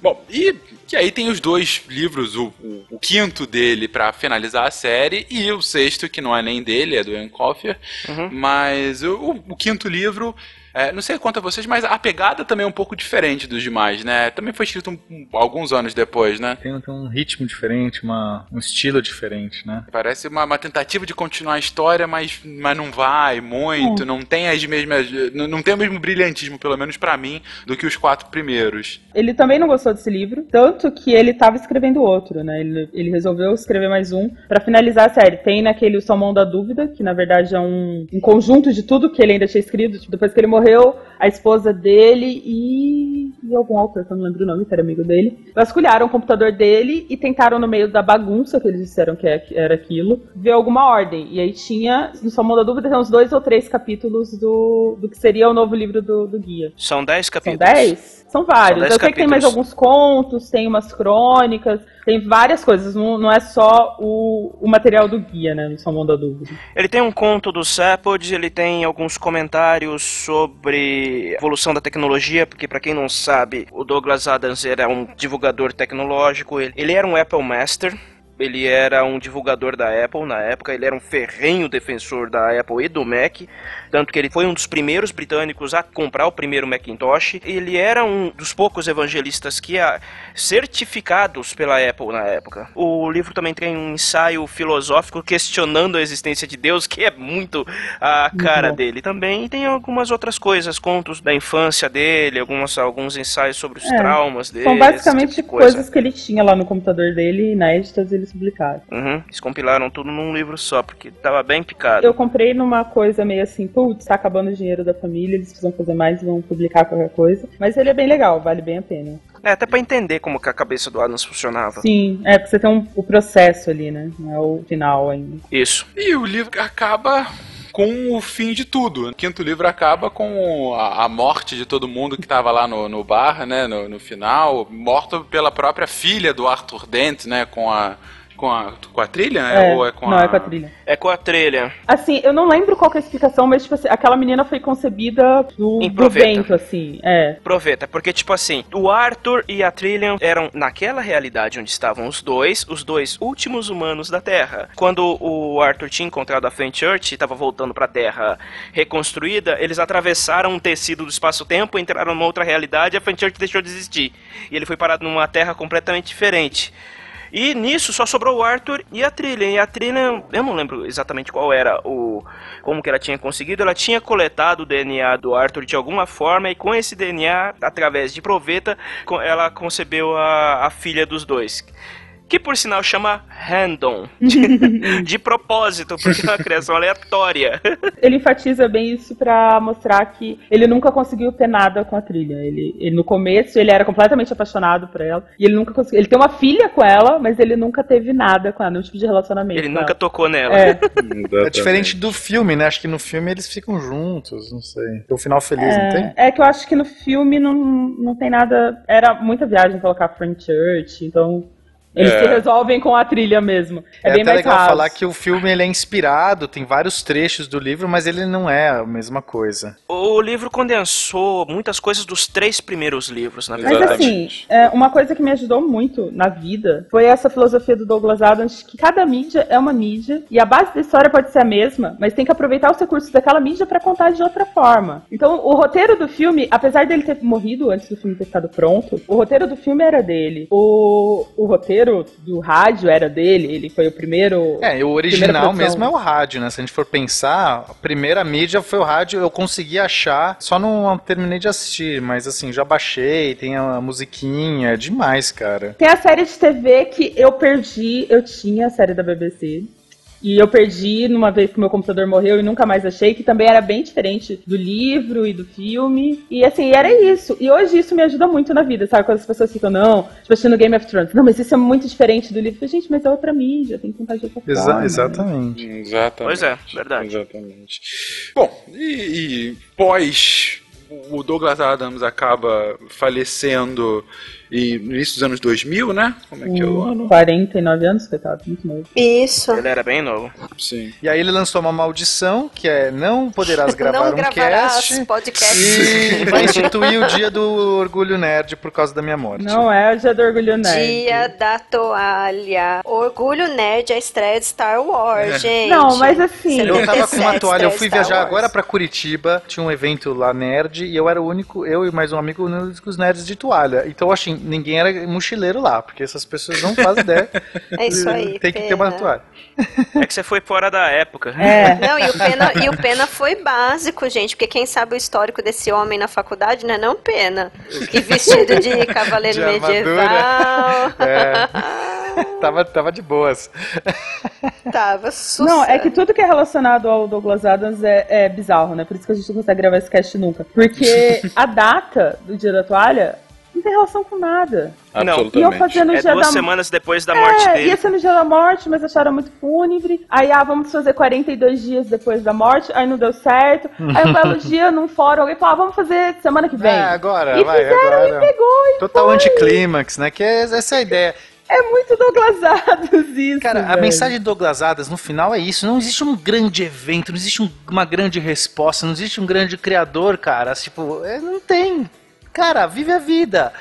Cara, aproveite as coisas que elas estão aí e, segue vivendo. Eu acho que isso é o mais engraçado e é o, o que mais faz sentido. Nada melhor do que o dia da toalha. Não tá caguei, tá ligado? Esse é o dia da toalha. Aí depois, qual a probabilidade? É exatamente no mesmo dia do lançamento do primeiro Star Wars?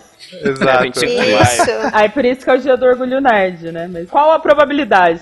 Aleatória. Aleatório, bem aleatório. Ou seja, infinita. Exatamente. Probabilidade infinita. Mas não foi de propósito mesmo eles terem escolhido o dia 25. É porque ele morreu no dia 11 de maio. Até a galera se organizar e tal, foi É, e rolou eles meio achavam muito isso mesmo. clichê também usar o dia da morte ou o dia do é, nascimento. então, eles falaram assim: vamos comemorar duas semanas depois, beleza? Beleza.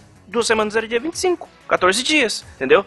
E o Douglas Adams, ele morreu, ele tinha 49 anos e ele morreu totalmente de forma inesperada. Ele tava fazendo exercício em casa, sentou pra descansar, infartou e morreu. Simples assim, simples assim. Simplesmente assim. Nossa, Qual a gente. probabilidade? De novo. Exatamente.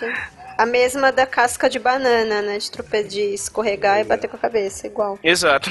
Mesma E coisa. Antes de finalizar, só para deixar o registro, como a gente já mencionou anteriormente, há um livro póstumo, não dele, mas referente à obra, que é escrito pelo Eoin Colfer, que é o, a- o autor também da série Artemis Fall, que ele se baseia na ideia do guia parte da, do final da última história, ele acaba salvando todo mundo no bar porque o Wallbagger volta e sem querer acaba salvando todos eles. E é uma outra história, assim, não tem nem por que entrar aqui nesse cast. Ele, ele tenta seguir a mesma lógica, a mesma maluquice, ele envolve ah, Asgard Thor na, na história. É, é bem maluco também. Mas enfim, é, eu gosto do autor, eu gosto da série do, do Artemis Fall, mas. Douglas Ele é Adams bom, Douglas mas ele não tem o Adams. brilhantismo não do Adams, tem, né, não cara? tem, não dá pra, pra, pra comparar. Mas enfim. Se fosse do, o livro do Coffer baseado em alguma outra coisa, mantendo aquele mesmo estilo, ainda seria mais interessante. O problema é ser uma sequência do Game do Mochileiro. Aí, É e difícil aí substituir, complica. cara. Isso aí É. Exatamente. Mas pro, pro fã que gosta da série, vale, vale o registro, vale a leitura. É, pelo menos a curiosidade. É, e pra quem Exatamente. quer, quer ter mais coisas do Douglas Adams pra ler, o Don't Panic, do Neil Gaiman, é excelente. Verdade. Sim, Que- tem. Sim.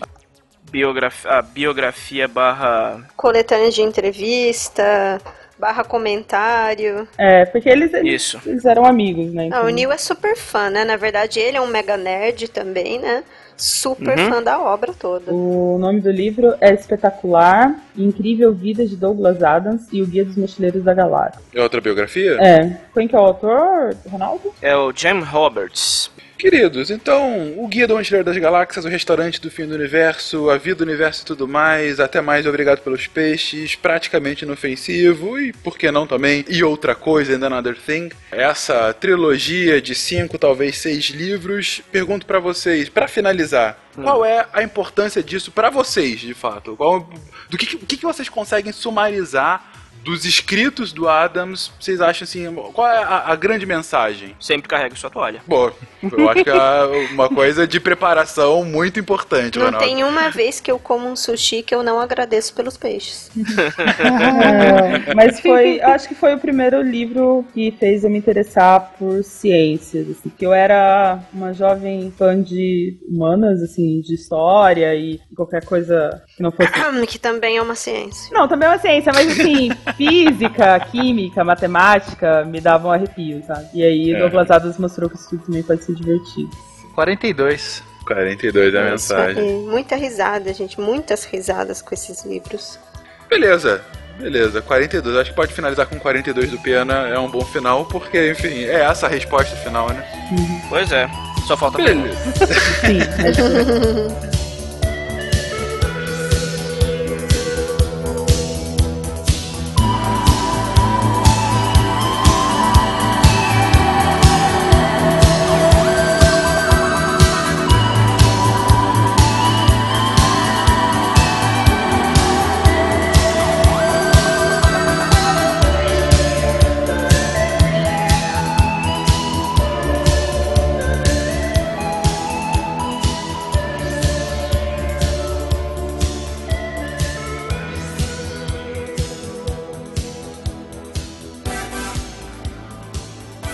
é Coligação Sequest Missangas da Minha Lua Deviante.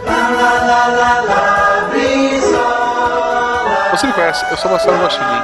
Eu sou miçangueiro de verdade. Mas tem candidatas por aí que se dizem miçangueira e viajam pra Europa, viajam pro Japão, colocam ouro em pó na comida. Sem dinheiro público, tá bom? Nada de dinheiro público, tudo com o esforço da minha. É, deixa quieto. Olá, eu sou a Jujuba. Eu sou uma pessoa que você confia, que você conhece. Eu não sou como certos candidatos aí que ficam se achando porque são muito altos. O que eu tenho a dizer é, é maior o tombo, entendeu? Aqui eu sou baixinha, mas eu faço as coisas acontecerem. Eu vou na miúda e é isso aí. Maior o tombo. Jujuba, 42, 42, 7.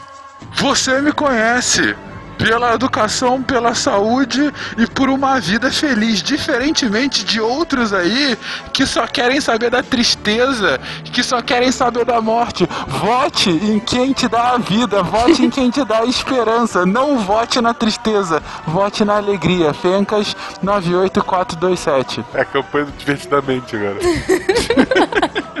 Aqui é o Tarek Fernandes e não pergunte o que o seu podcast pode fazer por você, mas o que você pode fazer pelo seu podcast. Diferente de certos candidatos que abandonam o barco e vão abrir outros podcasts por aí pra falar de miçangas. tá? Fique firme, fique forte com o seu podcast. Pergunte o que você pode fazer por ele. Ajude o seu podcast. Jujuba, lista de convidados, risca o último. Tá bom, tá bom. Isso porque ele atacou nós dois, né? Era só pra atacar você. que gratuito. Que- Segundo turno vai pedir coligação. Aqui, ó. Pois babá. é, pois é. Vamos ver o segundo turno como vai ser. Deixa, a próxima eleição eu saio como teu vice decorativo. Pra ver o que é bom.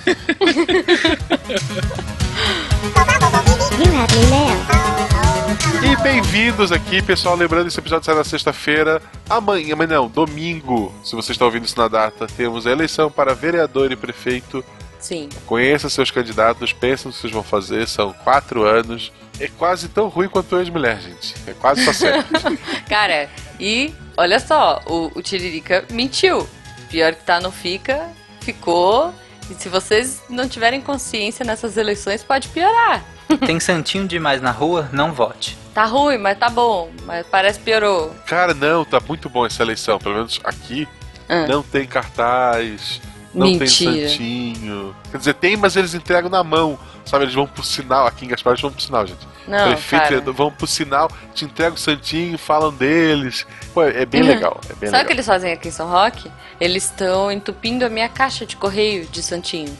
Tipo, eu vou abrir pra ver se tem conta pra pagar? Não tem. Tem trocentos mil santinhos e que aí chove, aí vira aquela meleca. Olha, Nossa. é, é assim, é desrespeitoso. Se você vê um político que faz isso, gente, ninguém merece. Lama de santinho é foda. É, e, e carro. Carro, gente, funk. Olha, todas Não, não. as campanhas Funk, eleitorais não. de São Roque estão fazendo funk. Tem Anitta, tem MC Guimê, sei lá o que, tem tudo, tudo essas coisas aí, é tudo funk. Assim, mudando de assunto, eu na- no sábado passado fui a Paranaguá jogar um torneio, um League Challenge de Pokémon, primeiro torneio do ano, que começou Oh. agora e vai até metade do ano que vem. E jogando na terceira rodada, um cara viu um adesivo do SciCast e perguntou: SciCast? Eu falei: É, Marcelo Guaxinim. Aí ele já ficou feliz ali, apertei a mão dele. A gente terminou nossas partidas, depois conversou um pouco. Então, um abraço pro Walter, que é ouvinte. É muito bom, é muito bom. O SciCast me proporciona isso. Sempre que eu vou num evento com mais de 50 pessoas, surge um ouvinte. Isso já se tornou um padrão. Boa. Beijo, Walter. Valeu, Walter. Você ganhou ou perdeu do Walter? Eu, ah, tá. E daí eu, a gente tava em partidas diferentes. Ah, a última tá. rodada a gente jogou um contra o outro. Eu perdi a primeira e venci as outras duas. Eu fiquei em Olha terceiro e ele ficou em nono. Oh, muito bom, muito bom. Era, ele, se ele me vencesse, ele ficaria em terceiro, então desculpa aí. Bom, se você, ouvinte, quiser mandar pro Guaxa uma cartinha de Pokémon, ou se você quiser mandar pro Tarek um, sei lá, um snack de beterraba, ou pro Fencas... Não me mandem é, marca livro que eles. é, sério. Ok, Eu tô prezando. é, tá bom. Bom, É enfim, você tá precisando de alguma coisa, Fencas? Porque... Meia, meia sempre é bom. meia, meia. meia. Isso. Lembrando que ele é um homão grande, viu, gente? Meia O mão grande, grande. né? Você, você Meia, manda aí por que pra não? Caixa Postal 466, CEP 898-01974, Chapecó, Santa Catarina. E já que a Juba não pediu, se você quiser mandar balinhas, manda pra Balinhas, Juba. sim. Isso. Mas a Maria vai comer tudo, só pra mim. É, tá bom. Não, então me manda cartinha de foguetes, que eu... Manda mais foguete que tá pouco. É isso adorei, aí. adorei o foguete que eu ganhei da nossa ouvinte, da lá dos States. Lindo. Continuando aqui os abraços, um abraço pro nosso querido amigo Vertamate, que vai ser papai e já entrou no período maluco gente de pessoas grávidas. Ele já tá contando as coisas em semanas, tipo, Já, ele já mudou, ah, cara. 12 semanas, tipo, cara, ninguém faz ideia do que é isso, sabe? É, Para com essa Só- porcaria. pois Ele sabe é. que você é uma menina só, é isso. Só dois tipos de pessoas com 30 semanas, grávidas e o Pena, porque tem um próprio calendário. É, o pedido Exato. calendário. Só que a semana do pena não bate com a semana das mulheres grávidas. É verdade. É, o, o Verta abandonou o miçanguismo agora. Não, ele vai batizar de Alice, Alice dos País das Maravilhas. Ah, ele Alice tá no País das Maravilhas. é, mas ele legal. tá contando em semanas, tá atraindo movimento. Não, mas isso depois passa. Depois Ah, ele vai contar em fralda. Ok. A dica pro Verta é quando o bebê chegar em casa, tu trocar a primeira fralda. Porque Hum. daí depois, sempre que tiver uma fralda pra trocar, tu manda outra pessoa e se ela reclamar, tu diz: A primeira fui eu que troquei. Eu tô há três anos assim, gente. Troquei uma fralda na vida. Olha É. que pilantra. E o primeiro e-mail vem do Caio Fernando Lima. Caio Fernando Lira Correia Araújo. Ele é estudante de mestrado, tem 25 anos, é de João Pessoa. O e-mail dele era gigantesco, a gente deu uma espremida, porque a gente fala bobagem, e daí tem que e-mails não dos dá ouvintes. tempo, né? É. Olá, Saquest, meu nome é Caio Fernando Lira, eu já falei isso. Ele não gosta do Correio Araújo, ele não falou Correio Araújo. É. Sou formado em engenharia mecânica e estou no mestrado também em engenharia mecânica na área de dinâmica e controle de sistemas da UFPB. Conheci o Sequest quando confisquei o iPhone da minha irmã. Antes disso, eu vivia procurando um jeito de aprender alguma coisa quando estava fazendo algum trabalho mecânico. O tempo perdido no trânsito era o pior. Eis que surgiu o SciCast, foi amor à primeira ouvida. Comentário clássico. Ó. Sim. Os primeiros que escutei foram da trilogia Roma. Depois da Primeira Guerra Mundial, o Prof. Barbado é foda. Spengler também. Quem é fã do Barbado, olha só. Boa, boa. Ele vai falar de todo mundo, cara. Olha o spoiler de tu estraga, não vou ler mais o e-mail. Desculpa. Desculpa, não, não. história. O editor Acabou. pode me cortar. Contou o final. Não deixa, essa é a Juba que vocês estão vendo, ó. Votem direito. Fisgado pela história, logo depois o interesse pela tecnologia ganhou a pauta. Vocês aguçaram minha curiosidade de uma forma monstruosa. voltei a perguntar o porquê de tudo. Um dos casts que mais me marcou foi o 50, Dia dos Professores. Esse foi muito louco. É, Uhum. Depois dele eu consegui enxergar a vontade que tem de ensinar o pouco que sei. Bom, não vou me estender nisso, mas eu terminei a universidade e não sabia o que fazer. Depois do cast eu decidi seguir a carreira acadêmica. Quero dia ser professor pesquisador. As explosões mentais nos casts de física com pena e agregados são um show à parte. Também gosto muito dos casts com Cardoso. Depois de toda a babação com Carcega, eu assisti toda a série antiga do Cosmos e comprei O Mundo Assombrado pelos Demônios. Estou Boa. na metade do livro e em seguida começo a ler Uma Breve História do Tempo. Stephen Hawking. Boa. Tenho uma admiração gigante por vocês. O modo que abordam ciência é fantástico. Vocês fazem parte do meu cotidiano. Me considero um sidecaster dos bastidores porque vivo fazendo propaganda. Boa. Fencas, Jujuba, Guaxa e Tyrick. Gosto muito. Eu enfatizei que ele passou Eu percebi. É porque eu essa, sou- essa paradinha foi. É estratégica pra anunciar a pessoa que é mais especial, entendeu? Ah, pronto. Obrigado. Não, tu tá por último. Tu tá por último, como sempre. Olha ali, ó. Último. pra ser mais evidenciado. Eu entendi já. Não. E continuando, gosto muito de vocês. Logo, logo vou contribuir com o Sacast. Quero que todos tenham a oportunidade que eu tive de ouvir vocês. Cara, realmente é meio Poxa. gigantesco, a gente cortou uma de parte, mas muito obrigado. Obrigada, É, obrigado cara. por divulgar, divulgar o Sacast. Obrigado à tua irmã, que pelo que eu entendi, ela tinha Sacast no iPhone, né? Uhum. Você roubou o Pois é, confiscou dela. o celular dela. Era pra ela estudar mais, viu? Eu cortei isso, mas era pra ela estudar mais. Vai Ah, estudar, tá. irmã do Caio. É, que, que editou foi a Jujuba, se alguém quiser reclamar com ela. eu também conheci o podcast por conta de iPhone, o primeiro iPhone, um amigo meu veio dos Estados Unidos com ele. Eu brincando com ele, fui ver que músicas ele tinha, ele não tinha música nenhuma, ele tinha um tal de, de Globo do podcast lá. Hum. o Fábio Abu, eu era muito fã do, do Combo Ranger, e daí eu Pô. entrei nessa loucura. Adorava Combo Rangers. Bom, gente, eu vou ler, eu vou ler. Na verdade, os meus e-mails são curtinhos. É um e-mail e uma mensagem. Eu recebi uma mensagem via Twitter do Juan Funes. Não sei se eu vou falar certo seu nome, Juan. Ele fala assim: Antes de continuar, Jujuba, Ah. qual é a sua arroba no Twitter? arroba Jujubavi. Tarek, qual é a sua arroba no Twitter? Arroba Fernandes Tarek. Por que é tão difícil? Tu, tu, tu é meio babaca, tu mais fácil. Fencas, qual é a tua arroba no Twitter? Arroba Fencas. Olha, isso é um Muito fácil. host, cara. Fencas, qual é a tua arroba? Arroba Fenca, cara. Devia ah, ser arroba o mão grandão. Mas tudo bem. Esse é só na sala de bate-papo. É. Só piora, para com isso. Continua. Arroba o E- mão grandão 32. Sei E lá. Marcelo Guaxinim, qual é o seu Twitter? Meu Twitter é arroba Marcelo Guaxinim. Olha só, Tarek, faz sentido. A Jujuba se chama Jujuba. O Fencas É. se chama Fencas. O Marcelo Não faz nenhum Marcelo sentido ter meu nome e meu sobrenome. Não, não, faz, não faz nenhum sentido É, ao mesmo, não. contrário, tu é japonês, por acaso? Deveria ter o nome de um animal, né? De- Ô, falando em japonês, tem um mistangas muito bom, Tem um viu? animal pra te chamar. Cachim! Caraca, sempre. Não, espera, Jujuba, mexer daqui a pouco. Ah, tá bom. Pessoal, sigam esses quatro arrobas. Sigam todo mundo do Sigam. Sacast, mas principalmente essas quatro arrobas. Isso. É. Porque é legal. Inclusive, recentemente eu, eu liberei pra receber DM de todo mundo, sabe? É. Vamos ver a loucura que vai Isso, eu acontecer também agora. recebi DM de todo mundo, pode mandar o que vocês quiserem. É isso aí. E assim, ó, eu até queria começar uma concorrência de número de seguidores com o Tarek, mas é muito feio. Então sigam ele Ah. pra eu poder começar isso depois. Justo, justo, galera. Vamos, mostrem seu amor ao Tarek seguindo. O Tarek ódio. mandando um gifzinho de beterraba, sei é, lá. não, não sigam o Fencas, não, ele já é alto, bonito, tá? Tem uma esposa bonita, ele já tá bem na vida. Um mão. Ele é um bom grandão, ele Ô, precisa mão de seguidor. grandão. Não precisa. Ok, deixa eu fa Posso falar do Juan, gente? Posso falar do Juan? Não, Fale, doutor. Olha só, o Juan Funes, Funes, sei lá, escreveu no Twitter pra mim. Ele falou assim: Jujuba, sobre a leitura de e-mail do último SciCast e sobre ouvintes estrangeiros, queria apontar que eu sou um uruguaio morando em São Paulo há quase 3 anos. Olha aí. Acompanho o SciCast desde o episódio 92 ou 94.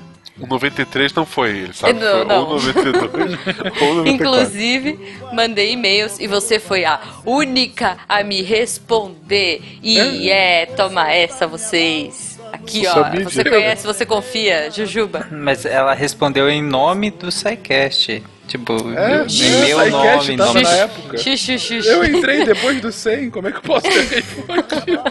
Olha, só, olha só, é o babaca, eu não votei nele, eu não posso fazer nada. Exatamente. É, é. Já tava assim quando eu cheguei. Ó, ele continua aqui, ó. Também acompanho Missangas desde o episódio 1, mesmo trabalhando com TI. Vocês são muito engraçados, inclusive o Tarek. Muita força e sucesso com os podcasts. Pô, Juan, obrigada, você é muito querido. A gente sempre Bom, troca ideia lá no Twitter. Jujuba, vai, lá no número 100, no último da lista de convidados, marca de novo o Tarek. Vamos. Tá, tá bom, vou pediu. marcar. Bom, o ouvinte pediu, Juan, Juan, você merece. O Tarek vai participar do Missangas com a gente. e aí eu queria ler, olha só, do Gustavo Vegas. Ele escreveu aqui: Olá, Sequester. Meu nome é Gustavo, sou vendedor formado em gestão comercial e escritor amador. Vai o Haikai abortado na abertura. Aí vamos lá. Abortado? Abortado na abertura. Abordado? Bom, pode ser os dois, porque eu ia falar, de fato, acabei não falando. Pois é. E foi abortado Você- porque eu acabei não falando. Você não falou, mas o Gustavo falou. Olha que lindo, ó. Comprei na bolsa. A bolsa me comprou. Perdi meu dinheiro. Nada me sobrou. Gustavo Vegas.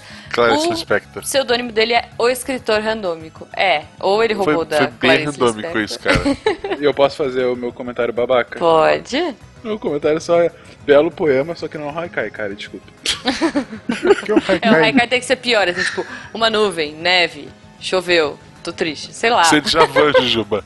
Ah, confundi. Não, o haikai são sempre três estrofes, 7, 5, 7. Eles são sete sílabas poéticas, cinco sílabas poéticas, sete sílabas poéticas. Ok. Fencas, fencas. Oi, ninguém, ninguém Ninguém liga, se né? importa. E-mails. Desculpa. Ninguém se importa. Desculpa, então vamos aos comentários. Eu não vou ler nenhum comentário específico, vou só falar um, um sumário de alguns excelentes comentários que a gente, a gente teve muitos comentários muito bons nesse último episódio. Sim. Mas você não vai ler então. Ah, Eu não vou ler todos. De tão bons. Não, foram excelentes, mas eu- são alguns que são gigantescos.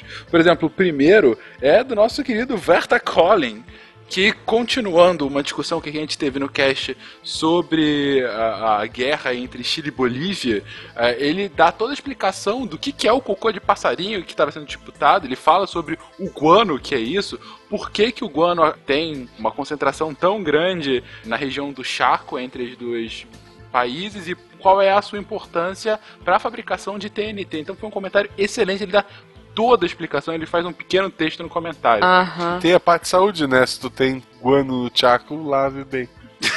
Ai, meu Deus. Desculpa, gente. me Desculpa. É madrugada, eu quero dormir. Jesus. Desculpa, gente. Desculpa mesmo. Jesus. Continuando. O Guilherme, ele comenta sobre moedas e fala sobre as três funções principais da, da moeda, que a gente não abordou em específico, e fala como que as três funções se complementam e como é a, a relação delas com a inflação. Moeda é um meio de troca, unidade de conta, reserva de valor, e como que a inflação acaba por destruir esses três casos. Ele até fala do, do Brasil. Agora, o melhor comentário que a gente recebeu, recebeu algumas horas atrás e a gente não pode deixar de citar, é uma foto do que o Mike chamou de guaxarine. Ah, muito O lindo. ouvinte que está com curiosidade, eu sugiro fortemente que entre nos últimos comentários do outro episódio. Não vale a pena, gente. Sim, é vale a lindo. É lindo. Só, só pra entender, no- nos e-mails anteriores a Juba falou que seria um desenho do Malta e, e o Marcelo. Não, era o Tarek e o Malta. Não, mas no final ele ouviu, ele ouviu o meu apelo final, tá? Exatamente. E Era outra o coisa. Guaxa, o que, que você tá reclamando? Você tá mó fortão aqui, ó. Tá bonitão, É ver- é verdade, é verdade. Marombo. É verdade. Aqueles que não estão vendo é aquele meme do Wolverine deitado olhando um porta-retrato, só que no porta-retrato não tá a Jean Grey, sim a foto do Tarek. Sim. Então, por favor, entrem Nu. e. Nu não. Genial. Pelo amor Tá. de Deus, não. É isso. gente. Vocês que entrarem no site pra ver isso, também podem ir, lá e acrescentar algum tipo de conhecimento à vida de vocês, lendo os textos do Deviante. Que inclusive tem o texto da Gabi, que também é Psycaster, que é mais um da série dela sobre o sono. Esse é o sono e suas curiosidades.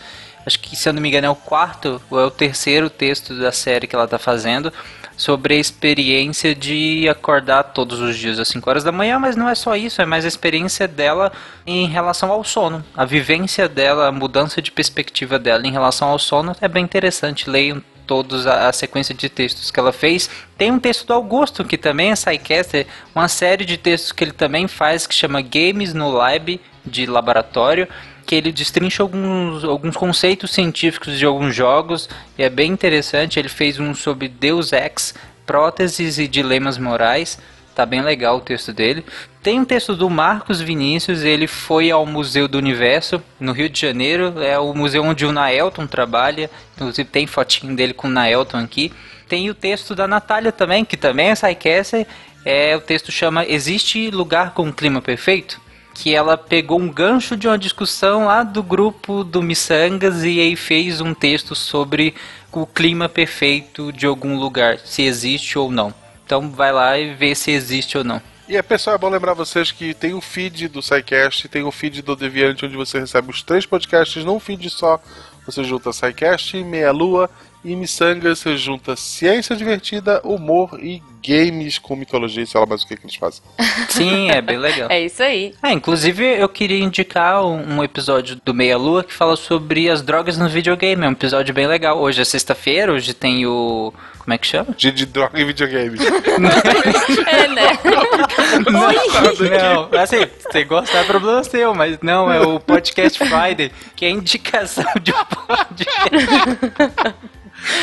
Sim. Hashtag Podcast Friday, galera. é isso Friday, aí. gente. Indiquem os seus podcasts, os seus episódios preferidos. Não só o podcast, mas o episódio que você mais gosta. É, e eu, eu que também queria. Não use drogas, sabe? E, é, não use drogas. Seja legal como o He-Man. Eu indico, eu indico Missangas 18 sobre o Japão, com a Nanaka. A gente fala de. desde totem fálico gigante pra evitar infertilidade até gente pelada numa água quente. Isso.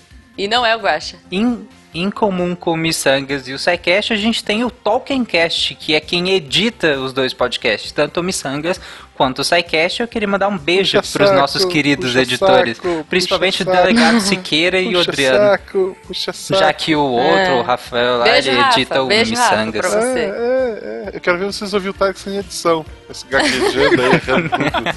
Quero ver. Por isso que ele puxa o saco.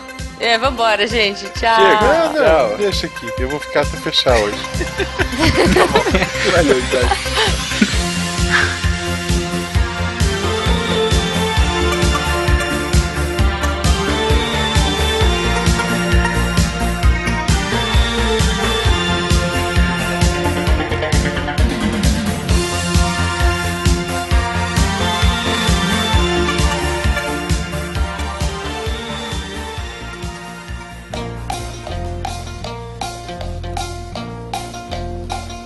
Dani, meu amor, eu sei que a, que a história é uma ciência, tá? Ai, Gabi, Eu só não respeito podia muito. perder a deixa, eu sei. Eu respeito é que é uma... muito, inclusive.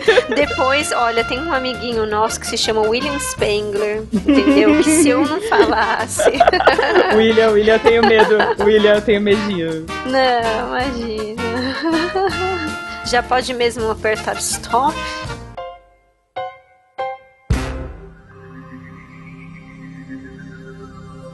Se a ciência não for divertida, tem alguma coisa errada. Tem que ser divertida. A coisa mais divertida que tem é a ciência.